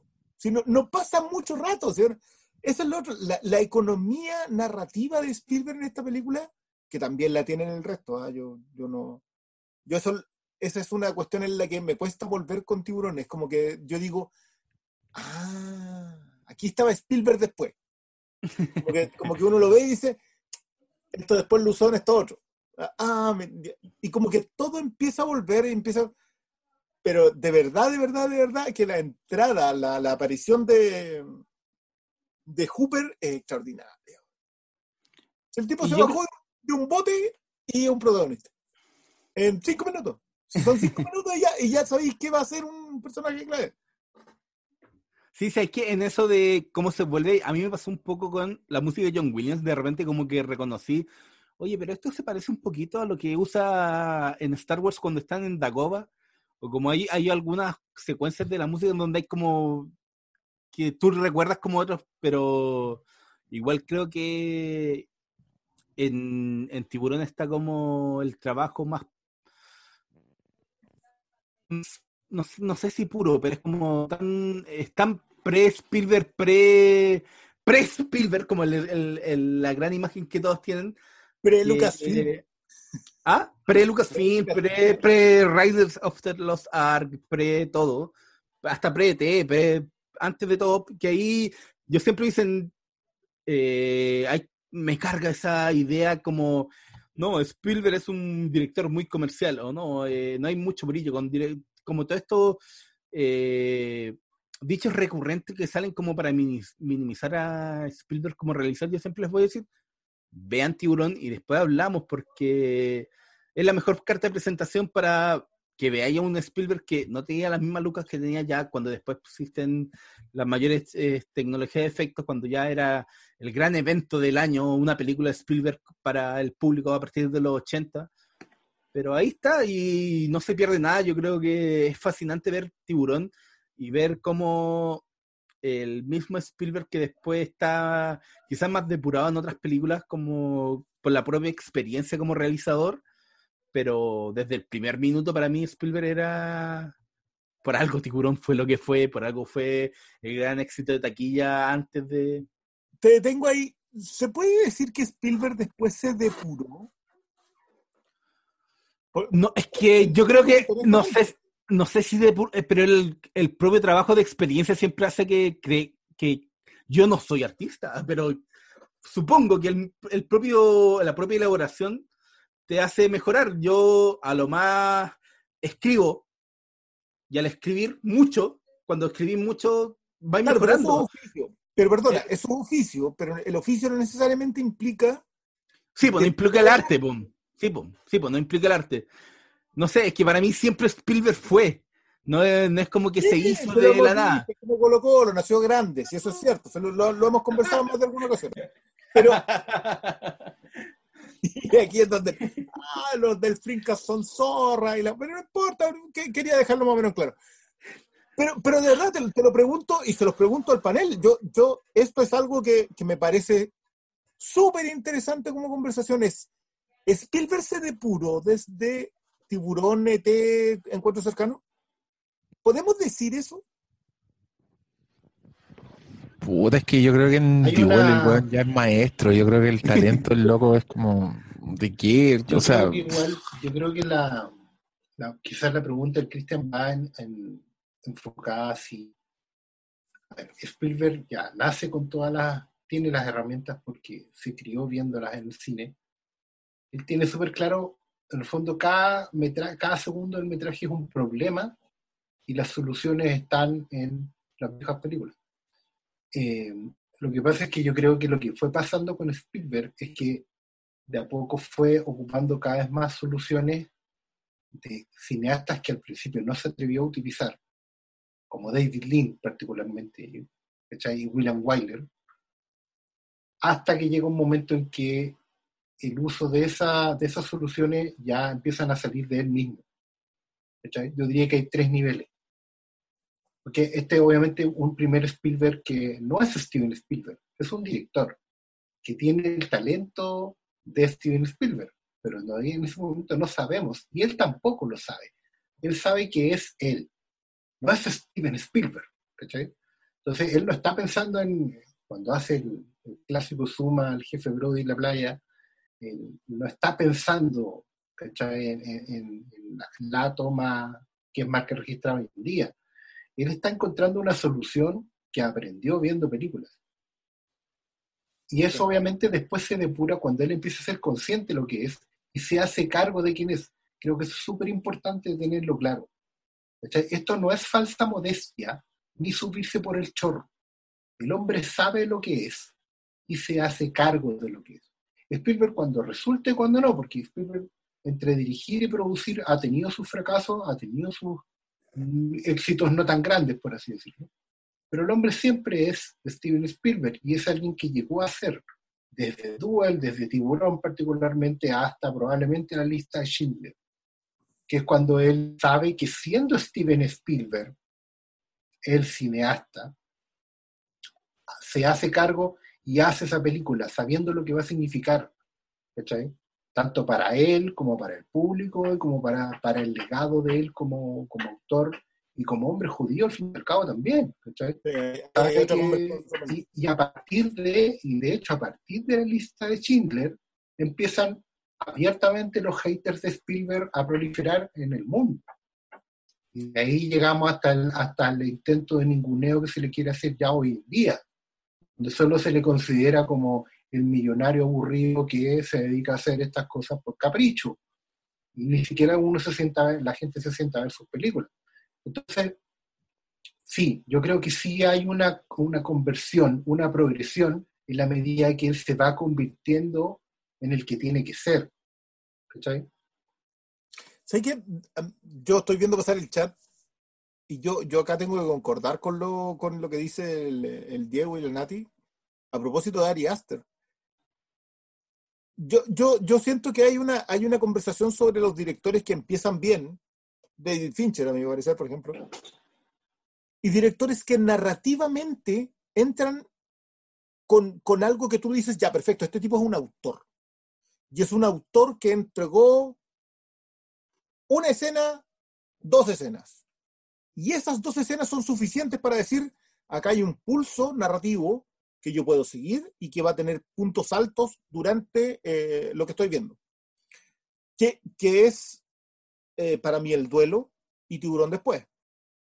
Eh, la grandeza con la que nacen los directores, los autores, yo siento que tiene mucho que ver con eso. Yo, yo, yo sé que acá deberíamos estarnos refiriendo a Kubrick, deberíamos estarnos refiriendo a, no sé, Charles Lawton, eh, pero ese hizo una sola película, entonces no sé si podría haber sido un autor si hubiese seguido intentándolo. Pero es como que el One Hit Wonder es cuando tú tiráis más canciones y ninguna pegó, pero el Sí. caso de Lawton es porque dejó eso y se mandó a cambiar, es como que no... Y también Wells, y, y también un montón de gente, pero pero me gusta mucho el ejemplo de Ari Oster como alguien que entró con algo, con, con la capacidad de decir algo, con una narrativa para contar algo.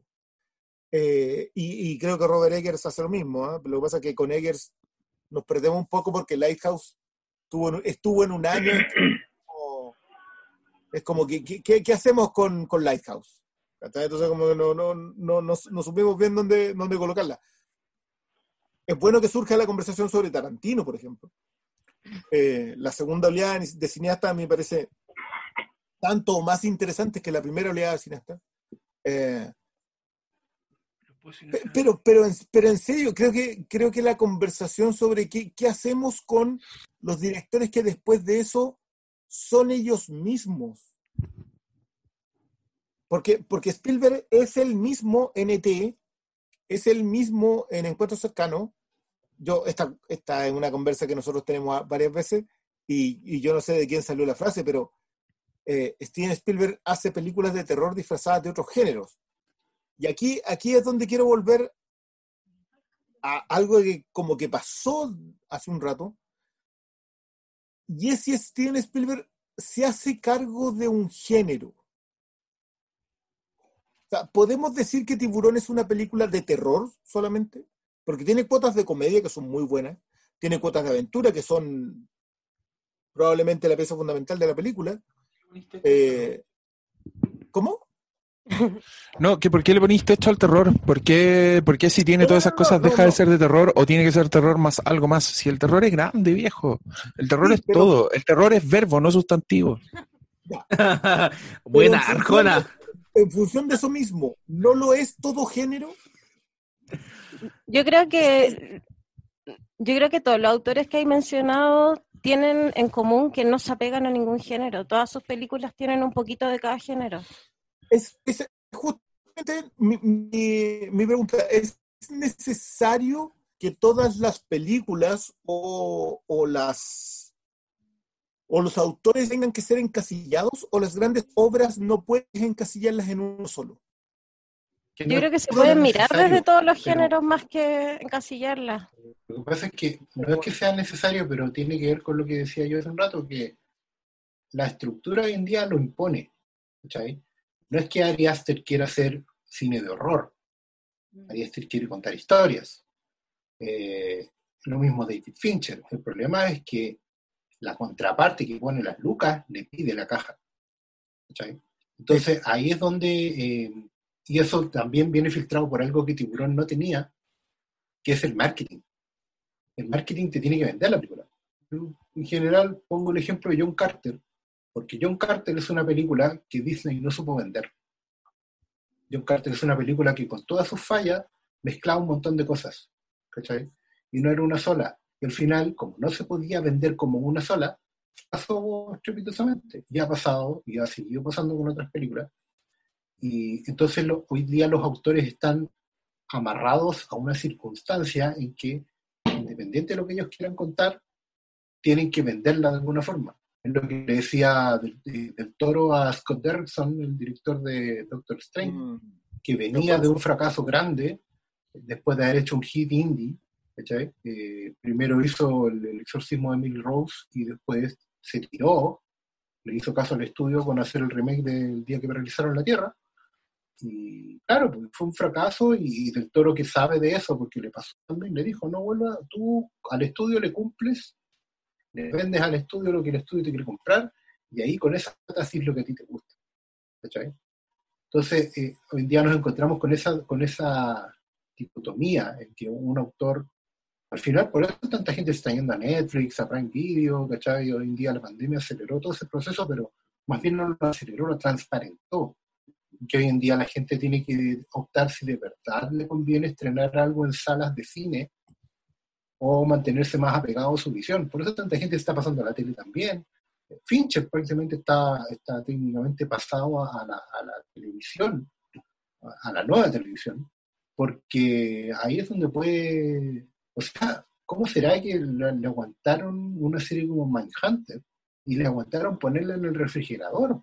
O sea, esa cuestión no pasa en otros lados, antes simplemente te cancelaban, nomás o te cortaban el presupuesto y se acabó. No habríamos tenido ni siquiera la segunda de Mindhunter si no tenía garantizada la tercera. Entonces, eh, Porque, eso, porque tiene que Mank. Sigue pasando eso. Sigue pasando eso, que claro, que le exigen, a, a todos los autores le exigen una caja, meterte en una caja donde está el género, para poder venderla y para, para que la audiencia también después no ande diciendo, ay, pero es que a mí Hereditary no me dio tanto susto, la encontré súper predecible. ¿Cachai? Yo prefiero películas de terror como La Monja, que eso es terror. ¿Cachai? La monja. ¿Qué pasa? La Monja.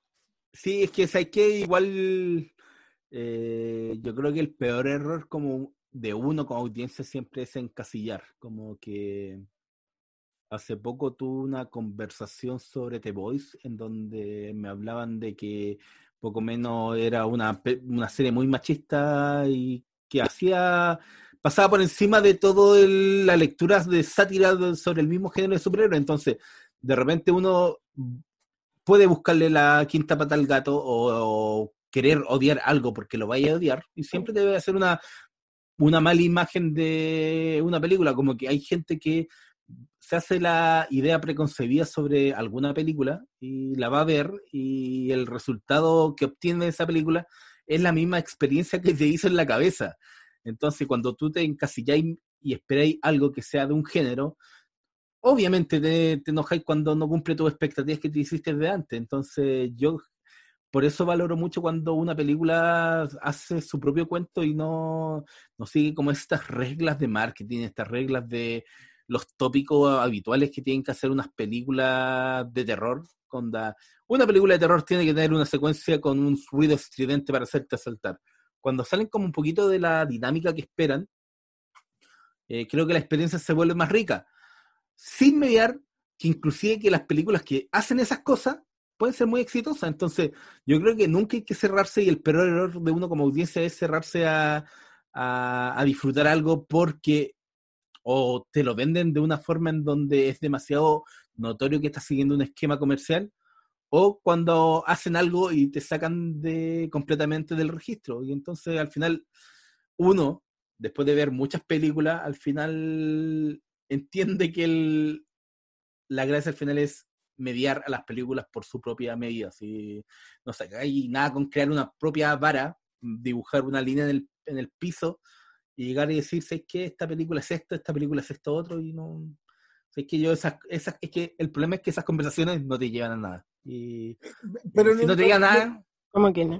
No, no es aporte, pero, pero no es curioso que el, que el que, lo que dice la Nati, eh, cuando tú puedes de alguna manera mirarla de una perspectiva desde un género, es como que, ya, perfecto, yo voy a mirar el tiburón desde la perspectiva de la comedia y, puede ser exitosa. Eh, exitosa en el sentido, sabéis que igual es graciosa, yo me reí en más de alguna escena. O, o en el sentido de un drama político, en donde le das peso a las decisiones que toma eh, la estructura en el pueblo. O puedes mirarla directamente desde el terror para entender que, que, mostrar el monstruo eh, es un ejercicio narrativo clave. Yo, yo creo que, por, eso hablaba un poco de la deformación. Eh, somos nosotros al mirar las, las películas eh, cuando, cuando tenemos más gusto por una cosa o por otra, lo que finalmente hace más grande una película que tiene tan bien cualquiera de esas cosas. Oh, es que pa- para mí la respuesta nunca es, tan simple, ¿vos ¿cachai? Porque desde el mismo punto en donde tú como audiencia, si hay consumido mucho un tipo de producto y lográis ver matices, eh, otra persona puede disfrutarla inclusive más que tú sin tener todo ese bagaje, ¿cachai? Entonces yo creo que no es tan fácil dar con una respuesta. Dependen tantos factores como que para mí no es solo una de las respuestas. Puede que sí, pero también puede que no. Entonces, cuando te enfrentáis como a un, a al arte para mí siempre depende del punto de vista de, del espectador. Onda, el, arte te, te propone y el artista quiere expresar algo, pero tú como audiencia no siempre vaya a captar lo mismo. Puede que el artista quiera que ese cuadro hable sobre que el, el perro es verde, pero si para ti es negro, va a ser negro. Entonces, al final, la discusión artística esa para mí es la, es la gracia, que nunca es de un color o de otro color. Y eso es algo que aprendí, ¿cachai? O, o para mí va adquiriendo solamente consumiendo, o sea, no consumiendo, viendo, mirando. Si siempre aquí decimos que no hay que simplemente eh, revisar, hay que ver, y ver implica mirar y ponerle ojo y tratar de sacarle una cosa. Uno puede consumir con el WhatsApp y estar viendo una película, pero realmente no la estáis mirando, ¿cachai? Entonces yo creo que cada cosa de- requiere que del espectador al final, depende de, de cada uno, y uno no es norma, lo que tú digas ahí no es norma para el resto, aunque tenga muchos argumentos. Y esa es la riqueza del arte. Yo creo que la obra ya, cuando es una obra y pasó a ser eso, ya no es, no es del autor, es de todos los que la están viendo. Y, y volviendo a referirnos al cine, yo creo que el Briones dijo lo de la autoría y muchos en el chat también estaba leyendo que hablaban sobre la autoría, pero la autoría para mí tiene mucho que ver con el discurso. Pero por otra parte, algo que creo que no lo mencionaron en, en cuando hablamos de los grandes directores y los que nacen maduros, y citando a Martin, que es mi cinéfilo favorito, es que todos tienen, además de la autoría, tienen el dominio del control formal, como decía Martin.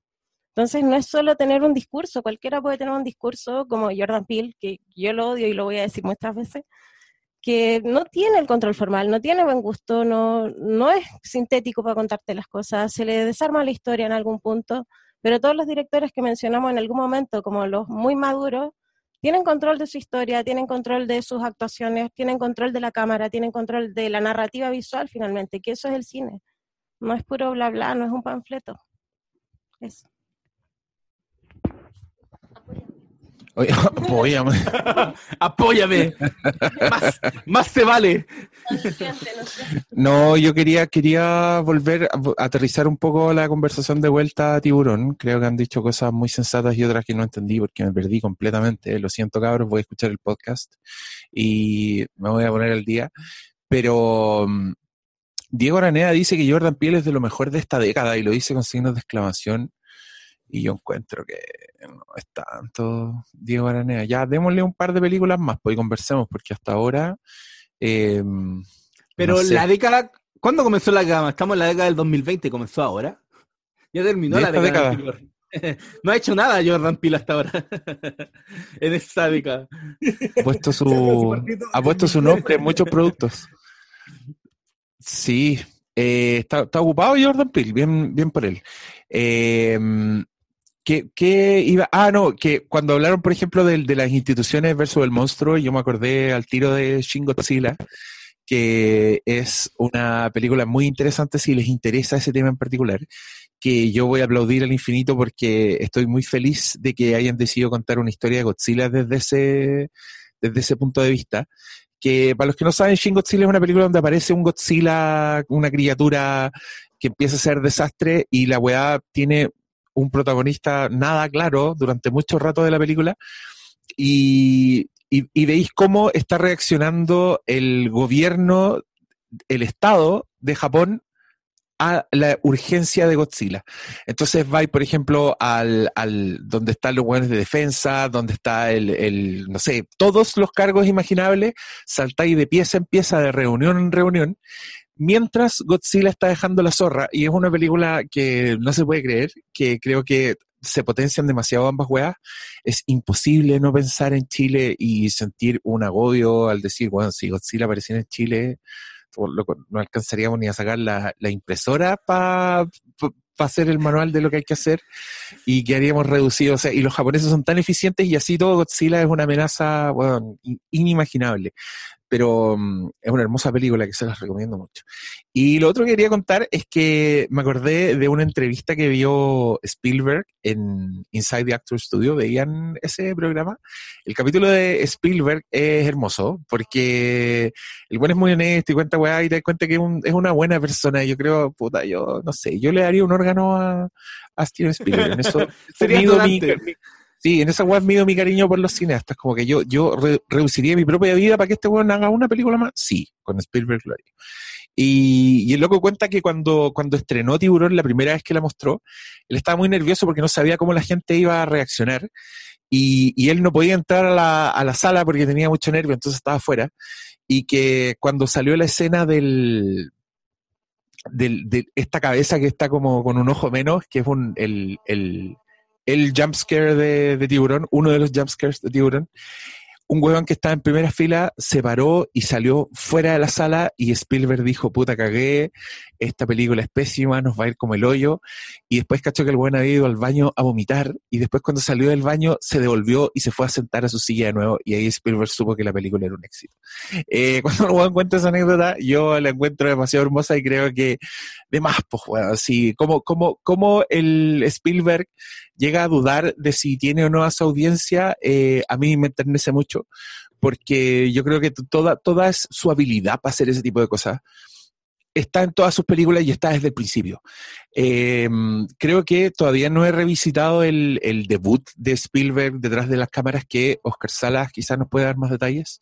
Es un capítulo de la serie Galería Nocturna, cuando él era Sí. un puta, un weón de 23 tenía, ponte tú, y, y dirige un capítulo de esa weá que yo no lo he visto todavía, pero ah, puta, me tinca que, me tinca que mala no es la weá.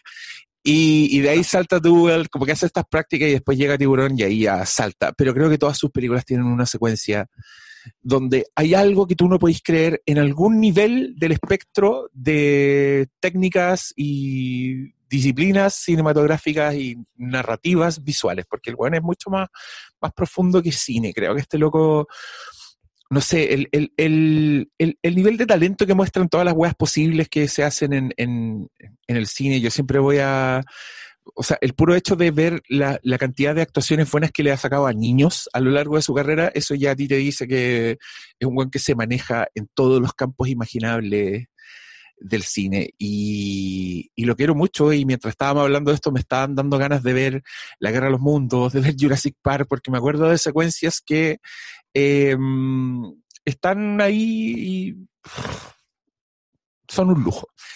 Eh, siempre me voy a acordar también de una entrevista que dio Brian De Palma tirándole flores a.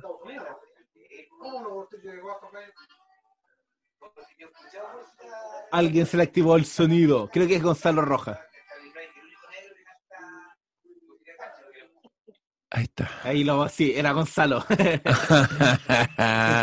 ya, pero no fue tan interesante esa conversación. Ahora como no que hablaron de cumbia. pase alguna weá. No, después de la conversa de las cumbias, weón, ¿qué más, querido? ¿Te, te cachai? y. Escuchamos un crimen, una weá así. o, o- o una intimidad que en una de esas pantallas No, que están no, sin video. no, pues, ¿cómo que- Y ahí está cómo la- que ahí- te- Puede, pasar. personalidades, ahí están las personalidades de todos. Pues yo me fui al crimen y este otro se fue a la cochina. Oye, ¿sabes qué? Hablando de Spielberg, hay un documental de HBO que se llama Spielberg, donde cuentan toda su carrera y su visión y, y es súper bueno, así que... El Sí. manso mameluco, esa cuestión.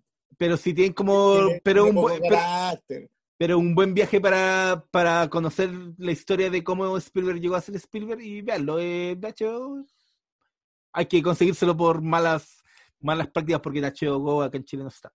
Así que, HBO Go. HBO Max, no. Creo que salió en DVD. ¿Salió en DVD? Creo que se lo, lo editaron en DVD, pero no sé si tenía español. Oye, cabros, ¿le, ¿les pedimos preguntas a la gente o tienen algo más que decir usted? Vamos con A preguntas. ver, ¿quién quiere, quién quiere hacer una pregunta? Levanten la mano, levanten la mano para verlo. Pero levanten la mano así como con esa función. Ahí, ya, ahí vi, vi, ¿dónde está el Gonzalo Calderón? Ah, perfecto, ya, él levanta. Ya, Gonzalo Calderón, conságrate con tu pregunta. No tanta responsabilidad. ¿Cómo están? Bueno, feliz cumpleaños, Malito. Eh, gracias, chiquillos, por la oportunidad. Y me voy a permitir hacerles dos preguntas porque una me da risa, por eso voy a hacer dos. La primera es si eh, yo no, no he visto tantas películas como ustedes, entonces cuando veo la escena de las cicatrices, inevitablemente vencer la escena de las cicatrices de arma mortal. Entonces era preguntarle si ustedes han visto referenciada esa o si la de las cicatrices en tiburón la tienen referencia de antes. Y si tienen, ya que Oscar nos lleva a pensar sobre Moby si tienen una buena película de Moby Dick que recomendar. Eso, gracias. Eh, buenas las preguntas. Eh, la, la cita más descarada a esa escena de tiburón es la de Kevin Smith, ¿no? La de Chasing Amy, que viene, viene, viene en nuestro, en nuestro capítulo del 97 de los años maravillosos. Mira tú, mira tú, gol. Sí, pero ahí hacen, hacen una, en- una conversación en un club donde empiezan a compartir eh, cicatrices sexuales, como que tenían historias sexuales detrás la- la- las lesiones y es muy chistosa. Y bueno, Kevin Smith es un fanático declarado de tiburón, si en Mallrats tiene un personaje que se llama Brody, eh, creo que tiene un Quint también por ahí, hace referencias así muy, muy, muy, muy directas, pero... mm, no sé si alguien quiere agregar algo de esta pregunta. No, e- era la secuencia de Alma Mortal 3, pues cuando Sí, pues, también. conoce a Lorna, esa, de esa estaba hablando. Eh, Cuando no conoce sé, a su alma no- gemela.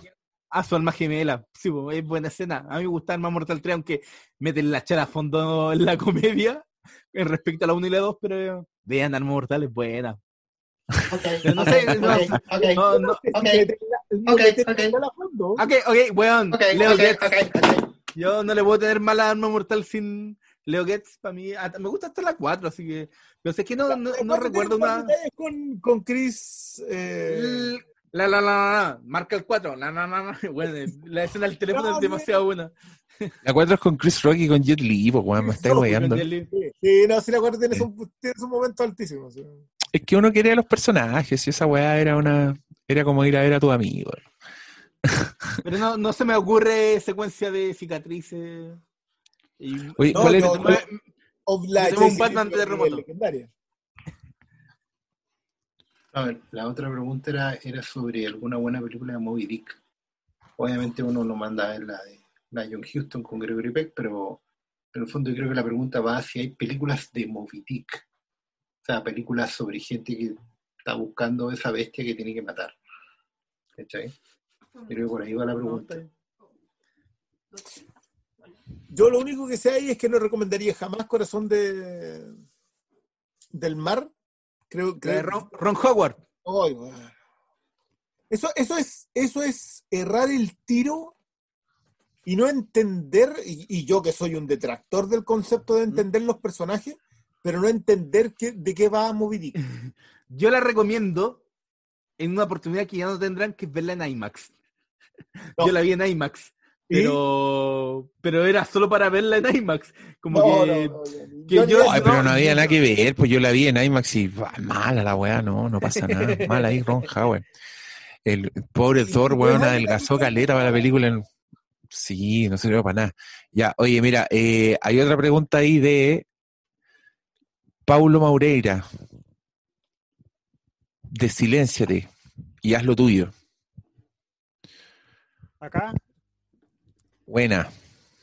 Hola, bueno, quiero saludar acá a mi tocayo, está de cumpleaños, el doctor Malito, y mi pregunta va a algo que yo leí en la eh, página de Wikipedia sobre la película, y es que ahí dicen que mm, durante la grabación se le hicieron muchas reescrituras al guion. Yo tal vez creo que, no sé, ahora es más común saberlo porque, bueno, están los reportes de, de internet, pero no sé si eso era tan, tan frecuente en aquellos años, en el Hollywood de aquellos años que se estaba gestando. Entonces, esa es mi pregunta para el doctor, si es que cuáles son las partes que de, de- de- del guion que se tuvieron que cambiar de cara a la versión final. que creo que tuvieron que cambiar cosas porque el tiburón no le funcionó. Cuando uno toma la novela de, de Benchley, también es diferente porque hay un, hay un tema entre eh, la esposa de Brody y el, el cabro rico porque hay un romance, entonces la batalla con el, contra la bestia también tiene un trasfondo de la destrucción de un matrimonio. Pero eso creo que está desde el principio de, como que Spielberg fue donde el escritor le dijo, ¿sabes qué? Yo tengo esta propuesta. Y como que el escritor le dijo, ¿sabes qué? Bien, pero no sé si la gente te va a comprar que un tiburón lo va a destruir con un, con una, se va a comer un, un, un gas y lo, lo vaya por explotar. Y él dijo, bueno, si aceptan todo lo que sucede hasta ese mundo, ya estar enganchados y lo van a querer.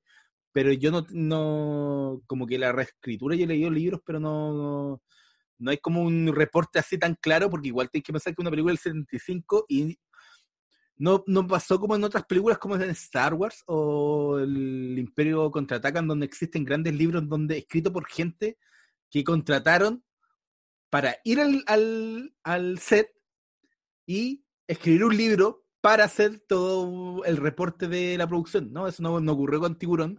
Entonces, como que quedó en la nebulosa, pero estuvo en constante reescritura por los propios problemas técnicos que influenciaron al genio que terminamos viendo en, en la película. Entonces, yo agradezco que todos los cambios que hayan hecho no hayan dado a esa película, porque Tiburón, repito, habría sido muy distinta si el tiburón, si Bruce hubiera resultado desde el primer minuto. Sí, que eh, Como- hay que decir que Tiburón también es como de, la, de, la, de esas películas que están en la galería VIP, en el Salón de la Fama de películas que son que le vuelven la raja al libro original. Creo que nadie Sí, va en, en su puta vida va a decir, no, es mejor el libro, Tiburón. Y eso es súper y es súper importante complementar eso también porque particularmente la, la década de los 60 y de los 70, sobre todo los 70, eh, era muy usual que se compraran muchos derechos de novela y eran compras, ¿no? O sea, básicamente te compráis el libro en verde, te compráis libros por lote, te compráis libros por autor y no estaban como ahora, que están más, más acostumbrados que los autores pongan mucha eh, muchos requisitos, estén muy involucrados, lleguen al nivel de estar casi produciendo la película, ni tampoco había fandoms de las novelas exigiendo que las cosas fueran, oye, Arrakis es así, Stilgar y Duncan, Idaho y bla, bla, bla, y Oscar Duna y Salas. Gusano, bla, bla. ¿Cachai? Hay una Oscar que- Salas, ¿qué? hay que hacer lo correcto, pero hay un libro que sí tenía fanboys, la Biblia. Sí, ese sí. Ese, ese, de hecho lo producían los fanboys, eso es verdad. Pero ese era el único, el único. Ese, esa era la excepción que, que, que desarmaba la regla. Y igual tuvo uno por Pasolini que no se pegó mucho al libro. Pero no, es, es que, por ejemplo, la colección que tiene el Paulo es una colección de bestsellers de Oveja Negra, que eran unos libros editados en Colombia que son un tesoro de la humanidad. Esa colección solo tiene bestsellers. Son puras dice. novelas de película. ¿Cachai? Incluso hay novelas de verdad, así como El bebé Rosemary de Ira Levin y cosas como La guerra de las galaxias por George Lucas, que no escribió él, que son novelizaciones de películas de los 80 y de los 70.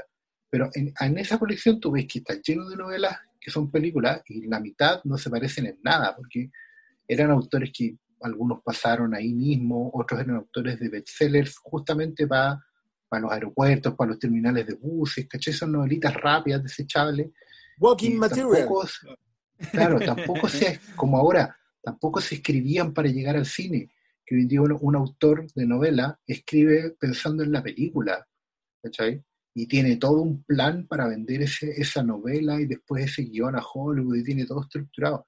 En ese tiempo los locos escribían, vendían y cobraban el cheque y ellos felices. Acuérdense, por ejemplo, la historia de Duro de Matar, que está basada en una novela que cuyos derechos se habían comprado 25, 30 años antes. Va a ser una película con Frank Sinatra. ¿cachai? Es una cuestión. Es que- e- ese, esa par- ese documental que está en Netflix sobre Duro Matar, de la serie de Sinatra, las películas no, pero- que lo formaron, es súper revelador de eso. Sinatra había hecho eh, la, la primera película y la, la secuela de la novela de Sinatra que protagonizó la adaptación era terminó siendo duro matar que Terminó si siendo Duro Matar.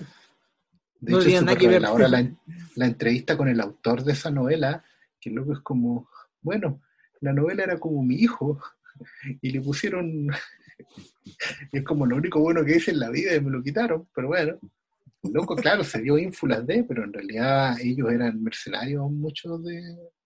Así que no que es no- igual tampoco.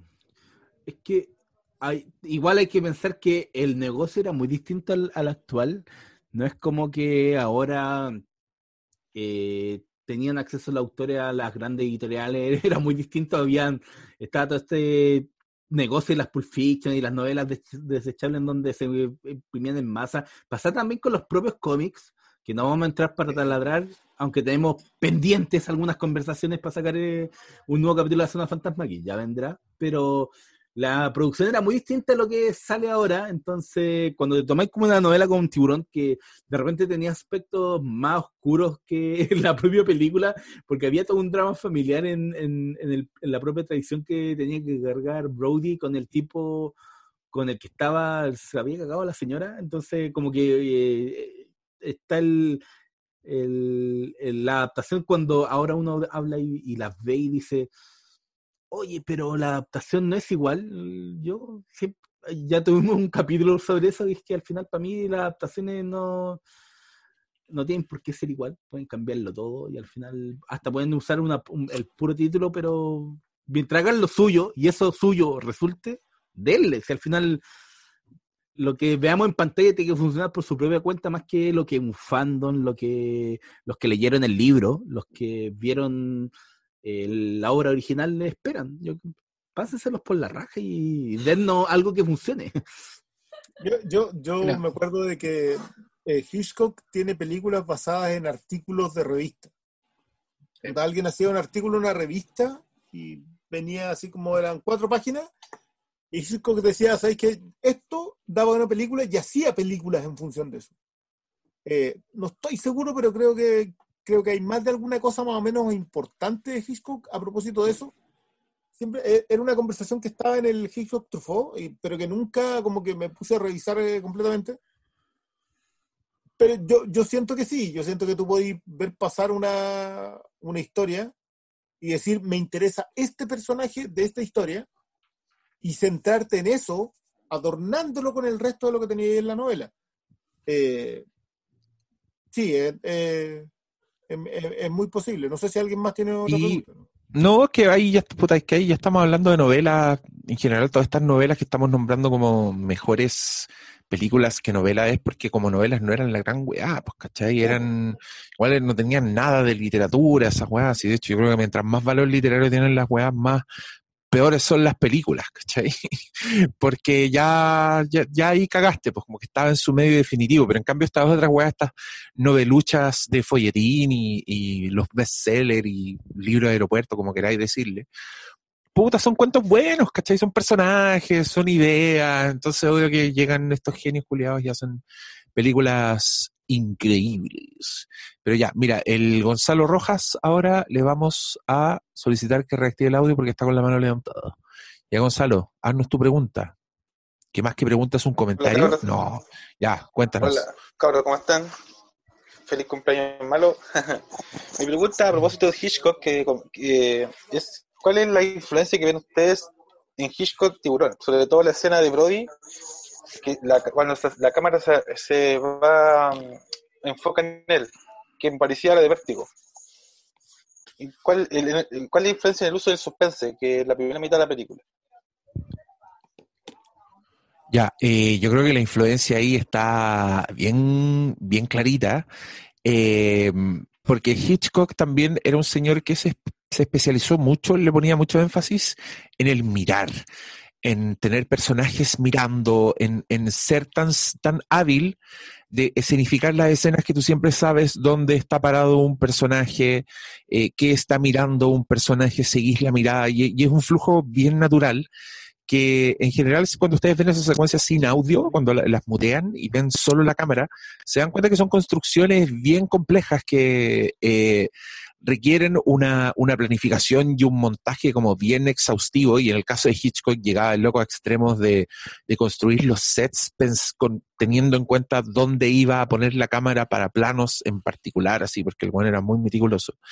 Y creo que eso, eso genera suspense, ese, ese, como esa omnisciencia narrativa de ser un maestro de la planificación y de la puesta en escena, ya te da un- un- una tensión. O sea, yo, yo vuelvo a la, por ejemplo, a la secuencia de, de Quint cuando se está instalando en su sillita. Esa weá es tensión. Cada detalle que ves tú te agrega más tensión a la weá. Y, y cómo eh, eh, encuadráis la cuestión dejando un espacio libre que te hace sentir que ahí puede pasar algo o que tenéis que mirar a eso porque por algo está el énfasis en ese espacio en blanco. Todas esas weas, eh, Hitchcock fue como el gran maestro y el gran teórico y el one que más se lució con eso. Y creo que, puta, el Hitchcock como que hizo una onda expansiva que le llegó a todos los hueones y por supuesto que le llegó a Spielberg porque el one es seco y, y absorbió gran parte de eso. Hay muchas secuencias de Spielberg que son bien Hitchcockianas, pero también hay varias que son de Orson Welles y de, puta, los grandes, los clásicos de Frank Capra, de David Lynch. ¿cachai? Sí, pues. Y, y, y- y es bonito, pero esa, esa, esa, esa, onda expansiva de Hitchcock que llega a Brian De Palma, eh, puta, a Coppola, ¿cachai? Si, si todos esos buenos fueron muy, a Sam Raimi, fueron muy, muy, absorbieron mucho el, el Sam Raimi es posterior de esa generación, pero el buen es, es tan clásico y elegante como Spielberg, creo yo, en, su, en sus influencias. Eh, ¿quiere- ¿Quieren decir algo ustedes sobre esta pregunta? Copanelistas, No, les doy la palabra. No, sol- solo quería decir que el plano que él se, se está refi- refiriendo tiene varios nombres. El más conocido es el Dolly Shot, pero también se llama el Vértigo Shot. Entonces, la, la- la influencia de Hitchcock no, no la voy a discutir y, y creo que en, en Tiburón eh, no está solo en la forma de cómo presentar eh, cada secuencia, sino de cómo acercarse al suspenso de cada secuencia, en donde es como un, un tema, que, un tema que va más como por el subtexto propio del, del, arm- del armatoste narrativo que arma Spielberg, y creo que ahí está todo el encanto, y, y una, eh, no se puede, obviamente es un heredero natural de, de Don Alfred, y, y, así como Psicosis fue el, en la década anterior un, algo que, que cambió completamente el panorama en el cine de Hollywood, Tiburón fue el relevo y obviamente fue lo, lo, lo causó en términos más comerciales, que es lo que siempre se habla de Tiburón, que este fue el primer blockbuster, pero creo que la cinematografía, todo el aspecto cinematográfico que hemos hablado en este capítulo no, no se puede poner en duda y por eso me fascina. Repito. Eh, eh, eh, yo, yo siento que eh, la idea de que es el primer blockbuster es porque está muy emparentada con, eh, con el fenómeno que ocurre con Star Wars. Pero yo no estoy tan seguro si cargarle los mismos muertos a Tiburón que, que lo que le cargamos a Star Wars. Porque Es que, mira, los muertos ni siquiera se los cargaría Star Wars, porque creo que Star Wars no, en su propia medida, tampoco los proyectaba ser así. Star Wars fue después de su propio estreno, ¿cachai? Entonces, todo lo que se generó en torno a Star Wars es posterior a, a su estreno. Entonces, eh, lo que se Claro, generó ahí para mí es tan puro que... La secuela es el que le, el que le termina pegando. digamos. Sí, po, sí, po, pero... No Pero, pero y- Star Wars que- por sí sola es lo mismo, si nadie, nadie daba tres lucas pero, por... pero, pero académicamente, por poner un término, ¿no? no podemos colocar en el mismo en el mismo curso Star Wars que Tiburón. En este momento, Hermes hace algo estúpido. Que, que es que para mí el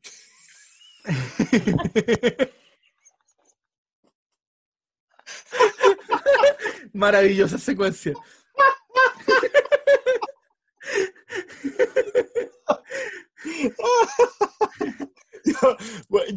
yo lo único que tengo que decir es que no puedo, no puedo hablar de Hitchcock. Pues-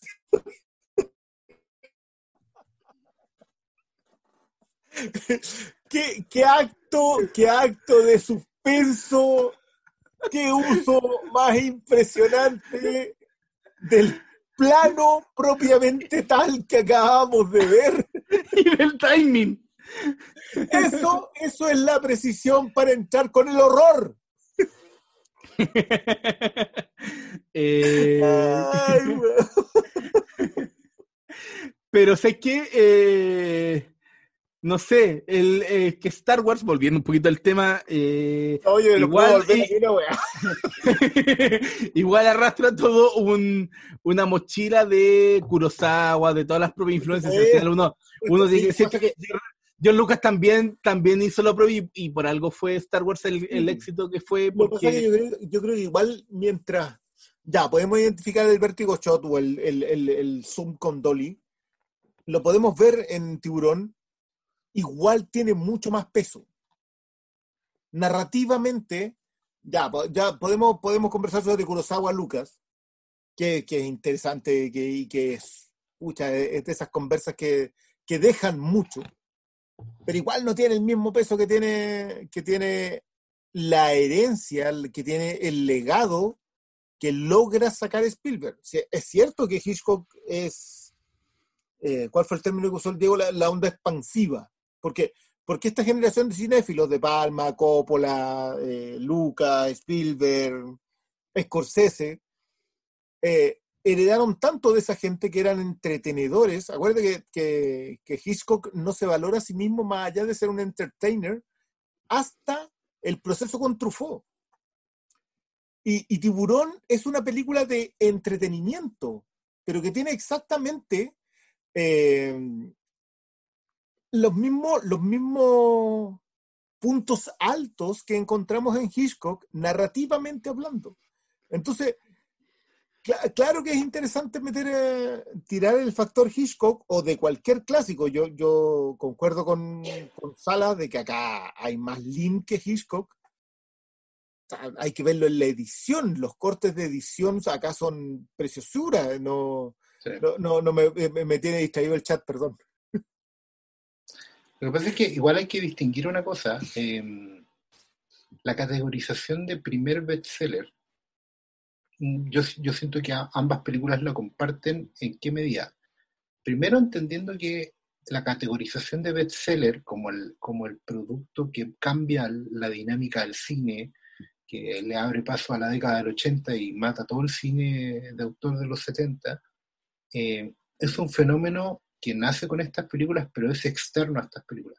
Mm. Porque estas películas se, se produjeron, ambas, bajo un sistema diferente, un sistema de cine setentero, de cine de autor, de cine de, de, de no de grande estudio, ¿cachai? Ni, están, ni, ni La Guerra de las Galaxias ni Tiburón son películas de Darrell Zanuck así, de, de grande estudio, ¿cachai? No, no son una MGM Production, eh, por así decirlo. No están controladas desde arriba, vienen desde abajo, vienen una lucha desde abajo. Y lo que hace Tiburón es que primero no lo hace Tiburón, sino que con Tiburón se valida el hecho de que un- una película exitosa en taquilla pueda venir de eh, los temas que eran habituales del cine B. O sea, de la fantasía, de la ciencia ficción, del terror, y no como era hasta ese momento de las grandes épicas, ¿cachai? De los años 60, hasta los años 60 desde lo que el viento se llevó hasta las últimas hitazos de Hitchcock, ¿cachai? Que todavía no entraban en ese género aún más bastardeado, porque Hitchcock peleaba con el cine negro, peleaba con el thriller, pero no se metió nunca en estos géneros más bastardeados por los grandes productores como la ciencia ficción, el horror y la aventura. Entonces, con Tiburón se valida todo el cine B como un producto de, que va a dejar lucas. Plata, me refiero. Y con Star Wars se valida el tema del merchandising asociado a la planificación de una serie de películas. ¿Cachai? Porque las secuelas de Tiburón eh, no estaban en, en, el ADN. Tiburón termina aquí, es la historia simplemente de la lucha de estos hombres contra este monstruo, en fin. No tiene O ningún sea- sentido hacer secuelas. Star Wars deja abierta la idea a que pueda haber secuelas. Que si bien es alguna idea que estaba en el planeta de los simios, el planeta de los simios, a diferencia de la Guerra de las Galaxias, también era una historia cerrada. Las secuelas también son forzadas. ¿Cachai? De hecho, la, la segunda película del planeta de los simios termina con todo el universo del planeta de los simios. Y la tercera lo tiene que reinventar. Es una cuestión súper forzada que no, no es orgánica la, en la Guerra de las Galaxias por primera vez una película, si bien cierra su historia en el primer arco, eh, plantea la posibilidad de seguir abiertamente, porque es un serial, es el primer serial que pasa al cine. Es que el, el Pero, pero insisto, son cosas que son, ex- son externas a las películas, a la, a la producción de las películas. Las películas en sí se crean con productos de actor. Es cierto que uno puede valorar de distintas formas. Eh, Spielberg era un alumno más aventajado que a lo mejor que su compañero de clase Lucas, lo mismo que De Palma, eh, Coppola. Scorsese. Eran, cada uno tiene distintos niveles. Joe Milus, como ellos nombraron al principio, eh, Dante, pero, pero son, son, son gente independiente, son gente indie, autores. Lo que pasó con estas dos películas es que externamente crearon un sistema que ya conocemos como Blockbuster, que se nutre doble. Primero, de sacarte películas de lugar más oscuro del, del mundo. Por ejemplo, los superhéroes son el perfecto ejemplo, porque son un, un género que no existía en ese tiempo, aún más bastardeado que el terror y la ciencia ficción, y que sean seriales, que es lo que dejó la Guerra de Galaxias. Y eso es el nacimiento de la industria moderna del cine que nos tiene comidos como una tele. Sí, igual eh, dos cosas. Primero, hola Garito, me apareció en, en la pantalla. Eh, maldita, maldita pandemia que no nos deja juntarnos. Número dos, es que, es que con Star Wars de repente te ponía a pensar, Star Wars eh, era tan, fue tan popular que los locos de Hasbro hicieron eh, una serie de figuras sin las figuras, como que te vendían el cartón, próximamente tendrás tu Kenner. figura. Pero Kenner, eso mismo, Una empresa Kenner, más chica que Hasbro. sí, era Kenner. La Pero eso mismo- eso no, ti- no tiene nada que ver con Star Wars. Entonces, No, claro, uno, uno, uno se puede ir por el, por el factor, eh, por ese factor, pero creo que no aporta nada a la conversación porque eso no ensucia lo que fue Star Wars, que es algo que yo siempre No. voy a defender hasta la muerte. Aunque no haya dado precuelas que podamos encontrarlas muy malas, aunque no haya secuelas que son peores y que nos den más rabia por- porque están más influidas por el- la plata, por la misma plata que... Si las otras ya estaban hechas por la plata, estas son peores pero el original siempre va a estar ahí y los factores externos nunca van a, creo que van a manchar lo que fue. ¿Qué vaya a decir Christian Brune? Que, que me hiciste rechinar los dientes con respecto a si las precuelas están hechas por plata puramente o no. Es que están, no, no sé si por, pero para.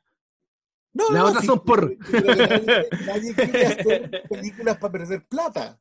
O sea, es que en, en- en- en el, en el factor de cine de entretenimiento de Hollywood, siempre el dinero va a ser un factor, algo que va a estar contemplado desde.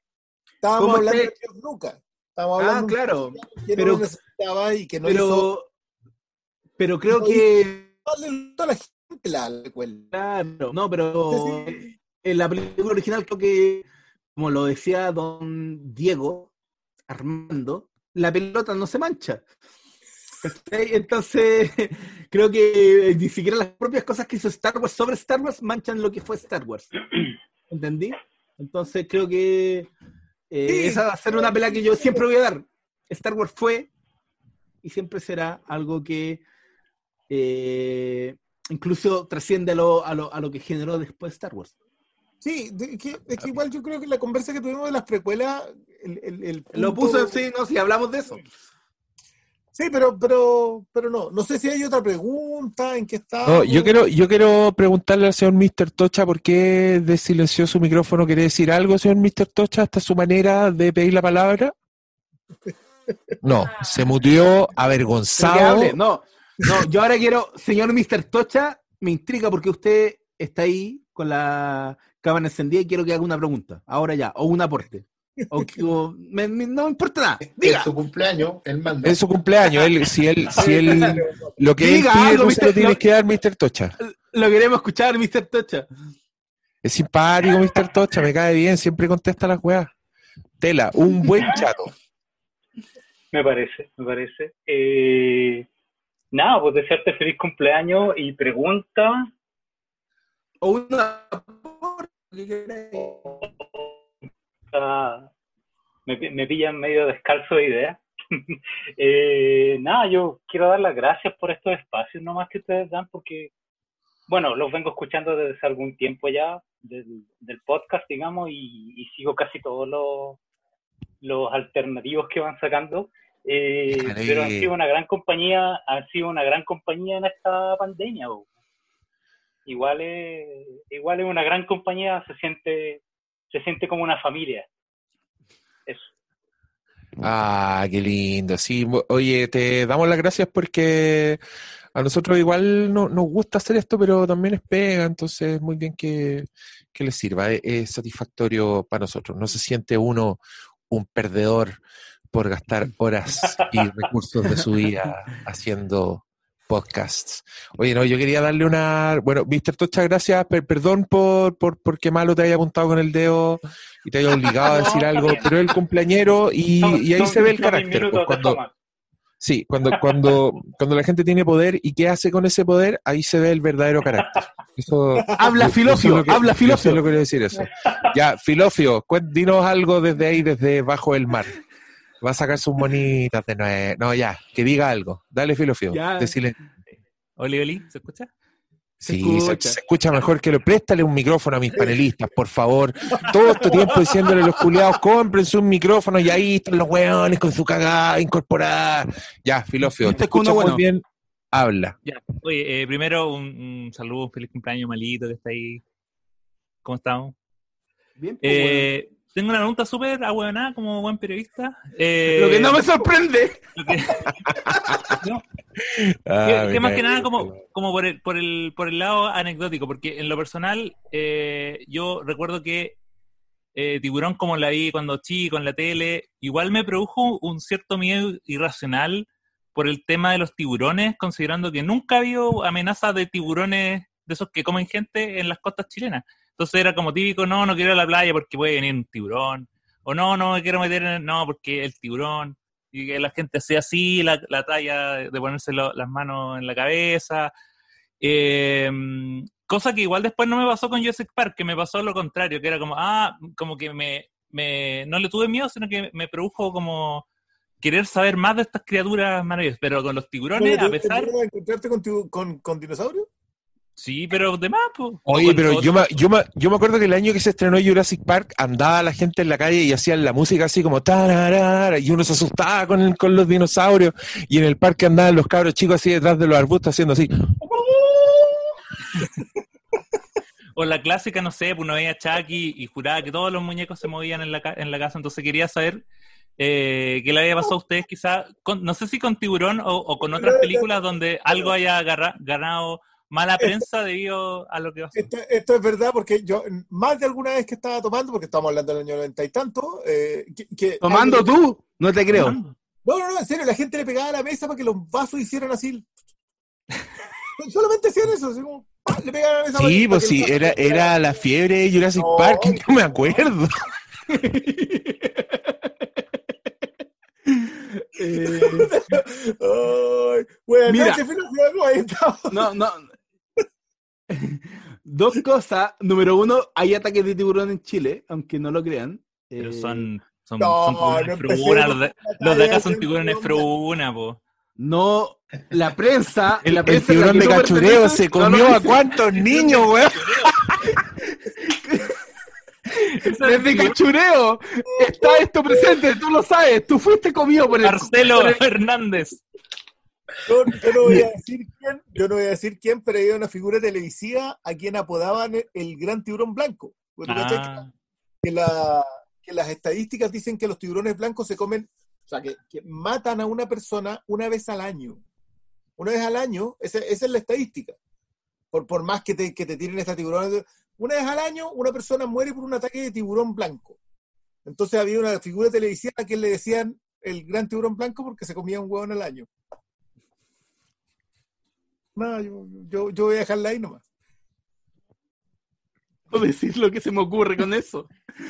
Nada Oye, más. no, bueno, esta fue la sección humor boomer. No, no, no. Harta gente la, la. Oh, Dios mío. Oye, la, la Carito está ahí en Jurassic Park con la mano levantada. Carito. Ya, Carito, Habla. Habla, de silenciate. Gracias, Filofio, por tu pregunta. Que no sé cuál era la pregunta, pero... No, no, sí, nos da miedo. Yo en la playa Pero cuando sí. estoy como un- da como de repente No. digo, oh, viene un tiburón, pero en realidad La dura un segundo. En realidad es un mojón Parece- que va flotando hacia ti en la playa chilena. Maldita la Cartagena, ¿por qué Hay que, hay que pedirle a John Williams que haga la música del mojón que va flotando hacia ti. ¿Con qué instrumento lo puede hacer? Viene con un, con un trombón.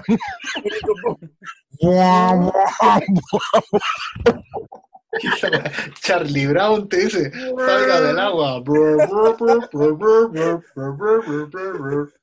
Ya, me encanta haber llegado a las cotas de estupidez habitual, pero Filofio, no, no preguntaste nada, pues, weón, como buen periodista. Sí. Eh, pero me gusta tu micrófono. A ver, ya, digo Pero- otra weá. Antes de pasarle el- la palabra a la carita, ya. Di algo, pues, Filofio. No, pero lo, lo que, lo que le había preguntado era si le había pasado ese fenómeno de, de este miedo irracional con seres que probablemente no existen, porque uno nunca va a ver un tiburón de esas dimensiones en la vida, igual le tiene miedo, con esta u otras películas. eh, eso. Miedo, Adiós. ya, perfecto. Miedo irracional. A ver, pensemos. Sí, como una, una fobia derivada de haber visto una película. Por ahí voy a ir la pregunta también. Um, que sé que de repente a mí lo que me pasa como uno, chileno, marcado generalmente por la Iglesia Católica o, y por todo lo que nos marca generalmente este país, son como pequeñas secuencias, como que en El Exorcista 3 hay algunas imágenes como de un fantasma que aparece de la nada, con una, no sé si es una especie de que aparece como tres segundos, pero como que de repente me acuerdo de mi niñez que veía como luces como en, en la oscuridad de la pieza y me cagaba de miedo, como pensando que algo había ahí en términos de una, veía como una luz que parecía una cruz y me cagaba de miedo. Supuestamente que la cruz que debería ser algo que te protege, pero no, es como, o una, una vez fue, vi algo resplandeciendo y estaba pero cagado de miedo. Sí. Y fui a ver y era, era una virgen fosforescente que tenía mi abuela.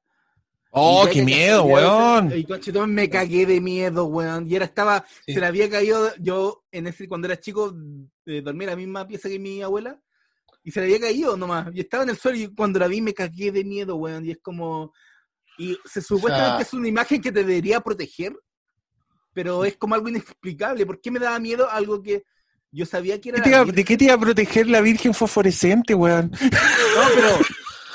El vampiro. No, pues, se supone que la... Abre la ventana. ¡Oh, no! Tiene una Virgen. No, vos, pero se supone que la Virgen y Jesús son algo que te protege, vos, pero no sé. la- de repente una luz que parece una cruz y te caga y me, me caga mío, pero es algo que no lo puedo explicar hasta el día de hoy, que yo creo que es lo peor de la... De los vampiros tecno, De los vampiros rape. Ah, Van Esos, esos son vampiros de Europa del Este, pues, weón, sí. Claro, ahí te- Ahí sí Oh. tenéis de Transilvania, de la Rumania misma. No, Oye, no, pero ah, es ah, que ahora- pero es que- esto- Es que ahora que estaban hablando de eso, yo me acordé, yo me acuerdo que cuando chico a mí me daban miedo esas weas, la, la iconografía religiosa. Pero tiene todo el sentido del mundo porque solo veía esas weas en películas de terror. Pues yo vengo de una casa que no se tomaba muy en serio la wea, que por supuesto que todos se definían como muy católicos y la wea aquí mi mamá tenía puta idea de nada, pero sí, somos católicos. Y, y yo veía todas esas weas en películas de terror. Entonces cuando iba a la iglesia de verdad, puta, veía esos santos, weón, de mierda, horrible. Y me daba miedo porque para mí era presencia del diablo. Y, y Carrie, weón, tiene unos, unos santos espantosos que tienen los ojos fosforescentes como ese San Sebastián que está lleno. Oh, esa weá es, es horrible. Eh, sí, es- esa sería mi respuesta. Eh, ¿al- ¿Alguien más? Oscar, ¿tú sentiste miedo alguna vez? No, yo, yo tengo. te- ese, ese terror heredado viene de, de, la, de la iconografía religiosa. También lo tenía, lo tenía por culpa de la profecía 3. El final de la profecía 3, cuando Cristo se enfrenta con el anticristo, es pavoroso. De hecho, siento que paga la entrada de toda esa, esa película porque era un, era un bodrio hasta que al final aparece eh, la imagen que aparece, digamos, y es terrible. Y claro, efectivamente, tiene que ver harto con lo que dice el Pablo de esta imagen. Pero estaba recordando que como el mío más visceral que me quedó en una película es a las ratas. La rata como un ser, eh, no el de Ratatouille, ¿cachai? Sino que es una cosa más como... Indiana Jones 3. Como de, como claro, como de Indiana Jones 3 para abajo. De hecho, yo en mi casa, mi casa era antigua, la, la de la infancia, y tenía ratones en el entretecho.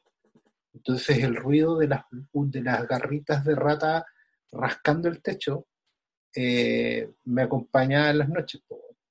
Había veces que uno sentía como rascaban y corrían, pero sobre todo cuando rascaban, yo me imaginaba que se estaban carcomiendo la madera y que podían bajar y caer en tu cama o, entrar y pasar por tus pies, todas esas cosas.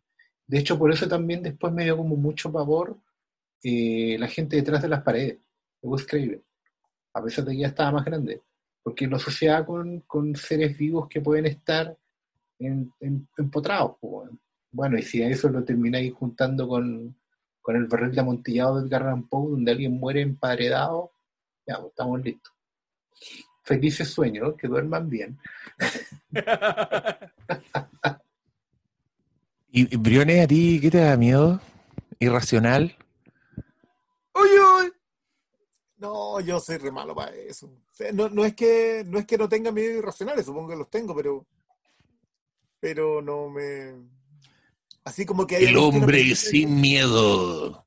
No, no, pero Daredevil. o sea, hoy día, hoy día me da mucho miedo, me da miedo el mar, pero como que el, como la idea de que el de que el mar te lleva. Hoy El dólar. El dólar. Ah. El dólar, no, eso, eso me da miedo. Pero no, no yo- sé. Yo igual, igual quiero cueros contar. vivos, weón. ¿Qué? Ya, Puta, pero es que El cuero. ¿quién- quién la- lo que pasa es que El hay un, cuero hay de un- Chimalén. claro, es que los cueros son eh, supuestamente cuando tiran los cueros de vaca y los pelos vivos son dos conceptos que pasan en los ríos en el sur. Donde que los pelos se te pueden meter en las piernas y te pueden cortar la- las piernas. Y los cueros vivos son los cueros de vaca tirados en el agua que, que viven, ¿cachai? Y que, y, que te, y que si te agarran nadando te pueden llevar. Igual, pero, pero esa es una. Esa no me da ni miedo ni cuando vivía en el sur, pero. Y en el tranque, en los tranques. 8-2. Hay un tema de dorso de ese tema del cuero. Aquí hablando. Ah, Ah, buena, Quería Patito meterme con una acotación po, del metal Del chileno metal, de dorso. Espera cuadra. Lo que, lo que, lo que todo, lo que todos estábamos esperando esta jornada, una información sobre una canción de metal. Muchas gracias, querido amigo. Ah, bueno, yo no sabía, perdón, déjame molestar a la gente, tranquilo, mujer. Eh, ya, ya, que hable la carito. Hola, carito. Hola chiquillos, ¿cómo están? Bien, pues aquí pasando los anchos. Tanto Bien. tiempo. Oye, justo el Pablo no aparece aquí en el video, pero quería... mm, Estoy, estoy, estoy. No, ¿Sí? Pa- Ah, ya. ¿Estás Sufrí, desnudo? no, sufrí, sufrí el peor accidente que me podía, que el tiburón perdió la mandíbula. Oh, Puta la wea, loco. Pero ¿qué wea. haciendo? ¿Qué estáis haciendo con el tiburón? Apagaste la cámara y coincidencia, después la activáis y, y se le echó a perder la mandíbula. Es, cul- es culpa de ustedes por cortar, contar historias tan graciosas que me la pasé a llevar y cagó, po. Y no sé dónde está Quint. Quint, se me perdió. Ahora vale como 150 dólares en eBay. ¿Dónde está? Puta, fuimos testigos de una tragedia. Estamos viendo el doctor malo en aprietos. Y justo la Carito te estaba deseando feliz cumpleaños, weón. Y vos buscando tus cagadas de juguetes. Pesca la Carito, mañana aparecerá No. esa weá. Aún no lo dice. Yo estoy pendiente, weón. Ah, ya ahora sí, feliz cumpleaños, Pablo. A pesar de la distancia. A pesar de la Y no sé, no tengo mucho que preguntar de la película porque, a diferencia de Christian, yo de verdad que no la he visto. Ni siquiera he visto pedazos, no la he visto. Así, y tampoco la vi para tu cumpleaños, pero prometo quizás verla. Ah, al que viene, no sé. Claro, está en Netflix. Está en Oh. Netflix. Es más fácil de, que- de esa vez que te enseñé a bajar torrent. No me puedo justificar, todo tiene Netflix ahora. Sí. Carito, lleváis tres horas y media en un podcast de una película que no viste. Solo para desearle feliz cumpleaños a ese weón que ahora anda buscando una cagada de plástico en el Y suelo. más encima está ignorando mi saludo, exactamente. No, No, yo no lo estoy ignorando, yo lo siento. Yo lo escucho. Ah, oye, No, no, cabros, pero, yo creo que. pero me la contaron todas, así que más o menos ya tengo. No, pero me quedó claro que es buena, así que la voy a ver. Ah, No, es como el hoyo, caro. Es la mejor película de la historia. No, pero no, era para saludarlo. Qué bueno que les gustó la película. Saludos al Pablo, feliz cumpleaños. Y, y invítenme para el próximo sub. Seguramente tampoco la voy a ver la película. Pero me gusta escucharlo, me dan risa su intervención. Ah, O sea, te ríes de nosotros. Yo sé, Caro, Yo que te... No, Oye, te ríes de ahí, nosotros. ahí el, el amigo Chivato en Zoom se puso la foto del tiburón, pero le están tirando a Piñera. es lo máximo esa foto, güey. Oh, puta que es, es divertido Zoom. Yo creo que me voy a quedar con Zoom. Aunque pase esta mierda, igual vamos a hacer estas weas, cabros. Porque además llega gente de todas partes, lo cual es muy satisfactorio.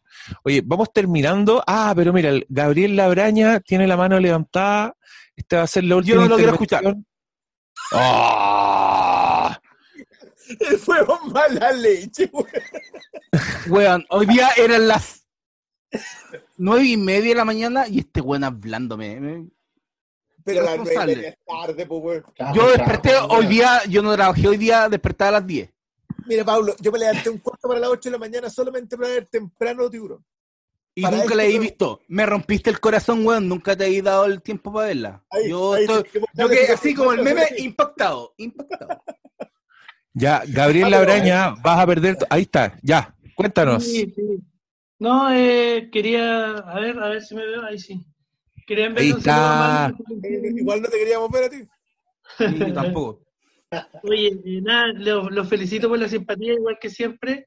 Y un saludo, un saludo a Malo, feliz cumpleaños, eh, cariño a toda la gente del Flinkcast. Malo, un besito y ojalá lo podamos celebrar el otro año como corresponde, donde siempre con todo. Un abrazo, que estén muy bien. Ah, gracias, Gabriel. Eh, ¿Vas a contestar este saludo o te vas a dedicar a putearlo? Yo creo que ya fue suficiente huearlo porque me habló a las nueve y media de la mañana. Que- Ahora que uno, Viendo la nueve y media, pues flojo culiao, ya. Oye, en todo caso, pues, weón, día semana laboral a las nueve y media y te enojáis porque te hablan a esa hora. Yo hoy día no Los trabajé. privilegios, weón. Yo lo tenía libre. Ah, Eh, la lucha sindical nos ha dado el día de cumpleaños libre. Compañeros, no lo trabajamos los días de cumpleaños. Oye, ver, el, el chivato creo que estaba preguntando, amigo. Decir- por sus derechos. Si su empresa lo hace trabajar, Ya, pero que tal a las nueve y media no es tan terrible en el discolor. Bueno, Ya. primero quería. Tenemos un mano abajo, copeso.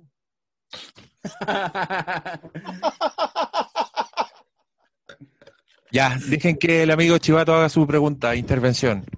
No, primero quería disculpar mi intervención de delante cuando Brenner estaba No, si te estaba molestando, estaba súper bien. Pero es parte, bueno, estábamos celebrando el cumpleaños del malo. Sí, no me tomen, en- no me tomen en serio, amigos. estoy, yo ya estoy arriba de la pelota. es una, somos todos como amigos y de repente, puta, me metí como en, en otro chat nomás de, de. Perdona, Bueno, Chivato, pero alguien acá poco trivia, en el cuando chat. llegaron al pueblo donde grabaron Tiburón, era porque el agua era baja y podían poner el, el riel del tiburón. Entonces, como al final no funcionó, mi pregunta es, ¿cómo que creen que hubiese resultado con más apariciones del tiburón mecánico? Si hubiese sido más cutre el resultado. Y otra pregunta, no sé, la pueden saltar, pero es para taladrear, que siempre, ahora quería aprovechar la oportunidad. Si alguna vez Superman, hay un cómic de cómo Superman en Clark Kent, como Clark Kent, hacía las notas para el periódico. Si hay algún cómic que tratara de ese tema. Ah, Super velocidad o super inteligencia, como hacía las notas Clark Kent para hacer un, porque igual era un periodista destacado. Ganador de no la sé, respuesta. feliz cumpleaños. Ya, respuesta corta y precisa. Superman Under a Yellow Sun, publicada en español solamente por perfil. Eh, esa es la respuesta a todas las dudas. wow, pero cuenta alguna weá, po. Under a Yellow Sun era la novela que escribía Clark Kent como periodista. Y, y el cómic cuenta el proceso mientras él escribe la novela. Entonces. Ahí está. Y ahí está todo el problema que tiene a, a hacer él. Me. Oye, alguien, Sabía que aquí iba a encontrar la respuesta. Gracias, cabros. Feliz cumpleaños malo. Ya. alguien, alguien colocó que era el doctor Solidarity a propósito de, de la talla del, del sindicato. Oye, sí, se nos puso toda Norma Rey. Vieja, yo, yo estoy, yo estoy sindicalizado, siempre he estado sindicalizado. No le hay Ese lente oscuro ahí vivo- con una parece terrorista diciendo esta weá, nos está amenazando a todos. No, weón, yo vivo, yo vivo en Recoleta, yo, voto- yo voto por Jadwe. No me vengan con wea. No sé por qué es una hoz y un martillo, compañero campesino, compañero obrero. Plan dental. Plan dental. Ah. Oye, respondiéndole al amigo la otra pregunta, ¿cómo habría sido la película si hubieran mostrado más al tiburón? A juzgar por los pedazos en que muestran mucho el tiburón, yo creo que no habría sido tan buena. Creo que no habría sido tan efectiva la escena si hubierais visto el tiburón entero, porque yo insisto, es uno de mis planos favoritos, cuando el loco está aferrándose al bote y veis pasar debajo del agua, debajo de él, ese tiburón como abriendo la tarasca a punto de pegarle un... Oh, weón, esa weá la encuentro perfecta. Encuentro que se ve mejor que cualquier weá CG. así lo- eh, Alguien nombraba la película de tiburones de la Blake Lively, que es una surfista que queda como varada frente a unos tiburones que no la dejan pasar. Hay una escena en que un weón va en una tabla de surf en plena ola y sale un tiburón de abajo, weón, y le pega la tabla y como que lo muerde en el aire y se vuelve a meter y la weá se ve perfecta, la animación, toda la weá. Pero, puta, no pesa tanto como ni una weá eh, de tiburón. Entonces, De hecho, lo bueno que tiene esa película es cuando, cuando no ven los tiburones, cuando ya la Blake Lively se queda sola. Como con lo único bueno, así como que yo diría, ya, está, bien. Pero, The Shadows. eh, no, yo, yo, yo a mí me gusta mucho cuando aparece el tiburón en esa pasada del. Cuando, cuando vas a necesitar un bote más grande, eso. Porque, porque es el, el momento en donde tú como, eh, hace el mismo gesto. Está para atrás así como que. Es, es grande este, pero. Puta, claro que no sé si, si esta película hubiese funcionado igual de bien si el tiburón hubiese funcionado mejor en su momento. No lo sabemos. eh, e igual eso es. Eso sí que es ficción, eh, porque si hubiese funcionado a lo mejor hubiese sido otra película, no lo sabemos. No tenemos idea, son fenómenos que igual responden a una serie de, de variables que, que- que es muy difícil de cambiar. Eh, no, eso. Sí, yo creo que si, si quieren ver cómo sería una película do- donde el tiburón funciona mejor, vean las secuelas, porque son hechas no por gente de Spielberg. La 2 es el mismo personaje de Chief Brody, donde llega otro tiburón a huearlo, y, y es de esas secuelas que son un poco medio repetitivas, como que hacen de nuevo la película anterior con pequeñas variaciones. Eh, la 3 es más futurista, igual es fascinante esta franquicia. Eh, es futurista y transcurre como 20 años más adelante que Tiburón, entonces lo- los protagonistas, uno de los hijos del jefe Brody, creo que el cabro chico, el, el Luis Miguel, creo que ese es el, el, el- que se cae del bote que le hace en primer plano que igual a Luis Miguel cuando es chico. Ese personaje que después lo hace Dennis Quaid en Tiburón 3D, porque se llama así, se llama Tiburón 3D, y la weá transcurre, yo encuentro súper buena esa idea, pero la película es súper mala. Es como un parque acuático submarino. Entonces un tiburón llega a golpear los cristales y a dejarla cagada, y tratan de, y tiene efectos 3D muy, muy mula, y la weá es como futurista al peo. Y después volvemos a la 4, donde sale la, la esposa de Brody, la viuda, que ya es como una señora de la tercera edad, y, y la gracia de esa weá es que se trata de un tiburón que está buscando venganza contra la familia Brody. O sea, específicamente anda buscando familiares de la familia Brody y la vieja se va a las Bahamas y el tiburón la sigue. Y, y tiene, y igual esa weá tiene una secuencia de un ataque de un tiburón que es- agarra a un weón que está arreglando una vela y en cámara lenta y una weá preciosa. Pero mm, es como el pico la weá. Sí, pues Francisco Venegas las vi todas en su momento, si eran películas de tiburón. Eh, Está en y- Netflix. y están, están todas en Netflix, además de la, la, entretenidísima alerta en lo profundo, que yo creo que es el camino correcto. Creo que ya empiecen a hacer ciencia ficción con tiburones, loco, porque ya, ya fue. Ya fue el, el escualo en el mar, ya Spielberg hizo la primera y la última. Ahora váyanse en la ola. Y alerta en lo profundo es una ola, pues es un- son unos científicos que están investigando el, el Alzheimer, entonces tienen unos tiburones que son genéticamente modificados para que sean más inteligentes. Porque esa weá tiene sentido, obvio. Causa, efecto, esas dos cosas, por supuesto. Y los tiburones son, son palollo de inteligentes y hacen unas weas muy entretenidas. Son como velociraptors, así como que abren puertas, encierran a weones adentro, y después activan el gas de algo para ahogarlos. Eh, son geniales. Y los efectos especiales son como la pichula. Así que estén preparados, te pueden pegar Pero- todo ese, ese programa duplé en Netflix. Eh, no, yo solo quería decir que yo tengo un buen recuerdo, buen mal recuerdo de esa película. La vi en la sala 7 o 8 del Cine Hoyts San Agustín, que ya no existe. Que esa sala eran como todos los asientos estaban muy encima, entonces era una de las salas más incómodas para ver películas.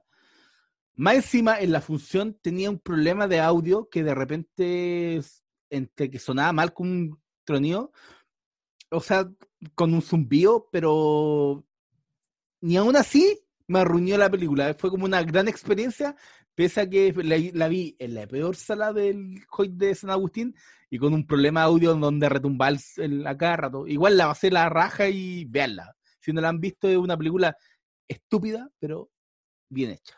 Que es algo que uno tiene que apreciar más seguido, porque de repente uno dice, no, esta película es de mierda, vale gallampa, y, y no logra apreciar lo que, lo que quieren hacer con la película, que simplemente es entretener. Ya, cabros, yo creo que vamos cerrando. Ha sido un gran cumpleaños. Le queremos dar las gracias a todos los asistentes. Partimos con como con 130, vamos en 76, así que hemos guateado mucho más que la película Tiburón. nos comió el tiburón. Fuimos, fuimos tiburón, fuimos tiburón la venganza, nos fuimos tiburón de. Spielberg, los perdimos a todos. Pero ahora los invito a que se desilencien y nos manden sus saludos cacofónicos, como siempre. Muchas gracias por venir, cabros. Buenas noches. Muchas gracias y feliz cumpleaños. Gracias, saludos. Feliz cumpleaños, mano. Brody, acá. Cuídense. Brody, acá.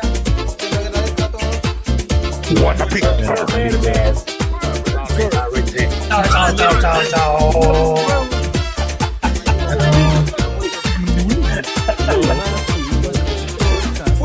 discoteca a ver si conseguía una fresca. Sonreír del mundo. Métome mi trago. ¿Cómo que le entra el bullo? Con ganas, con esa carita de fama. Ella miró, oh sí, ella pasó, oh no. Ella se volteó con una sonrisa. Tengo que bailar con esta muñequita. El DJ puso brinca y enseguida quise jalarla para la pista. Y cuando llegué,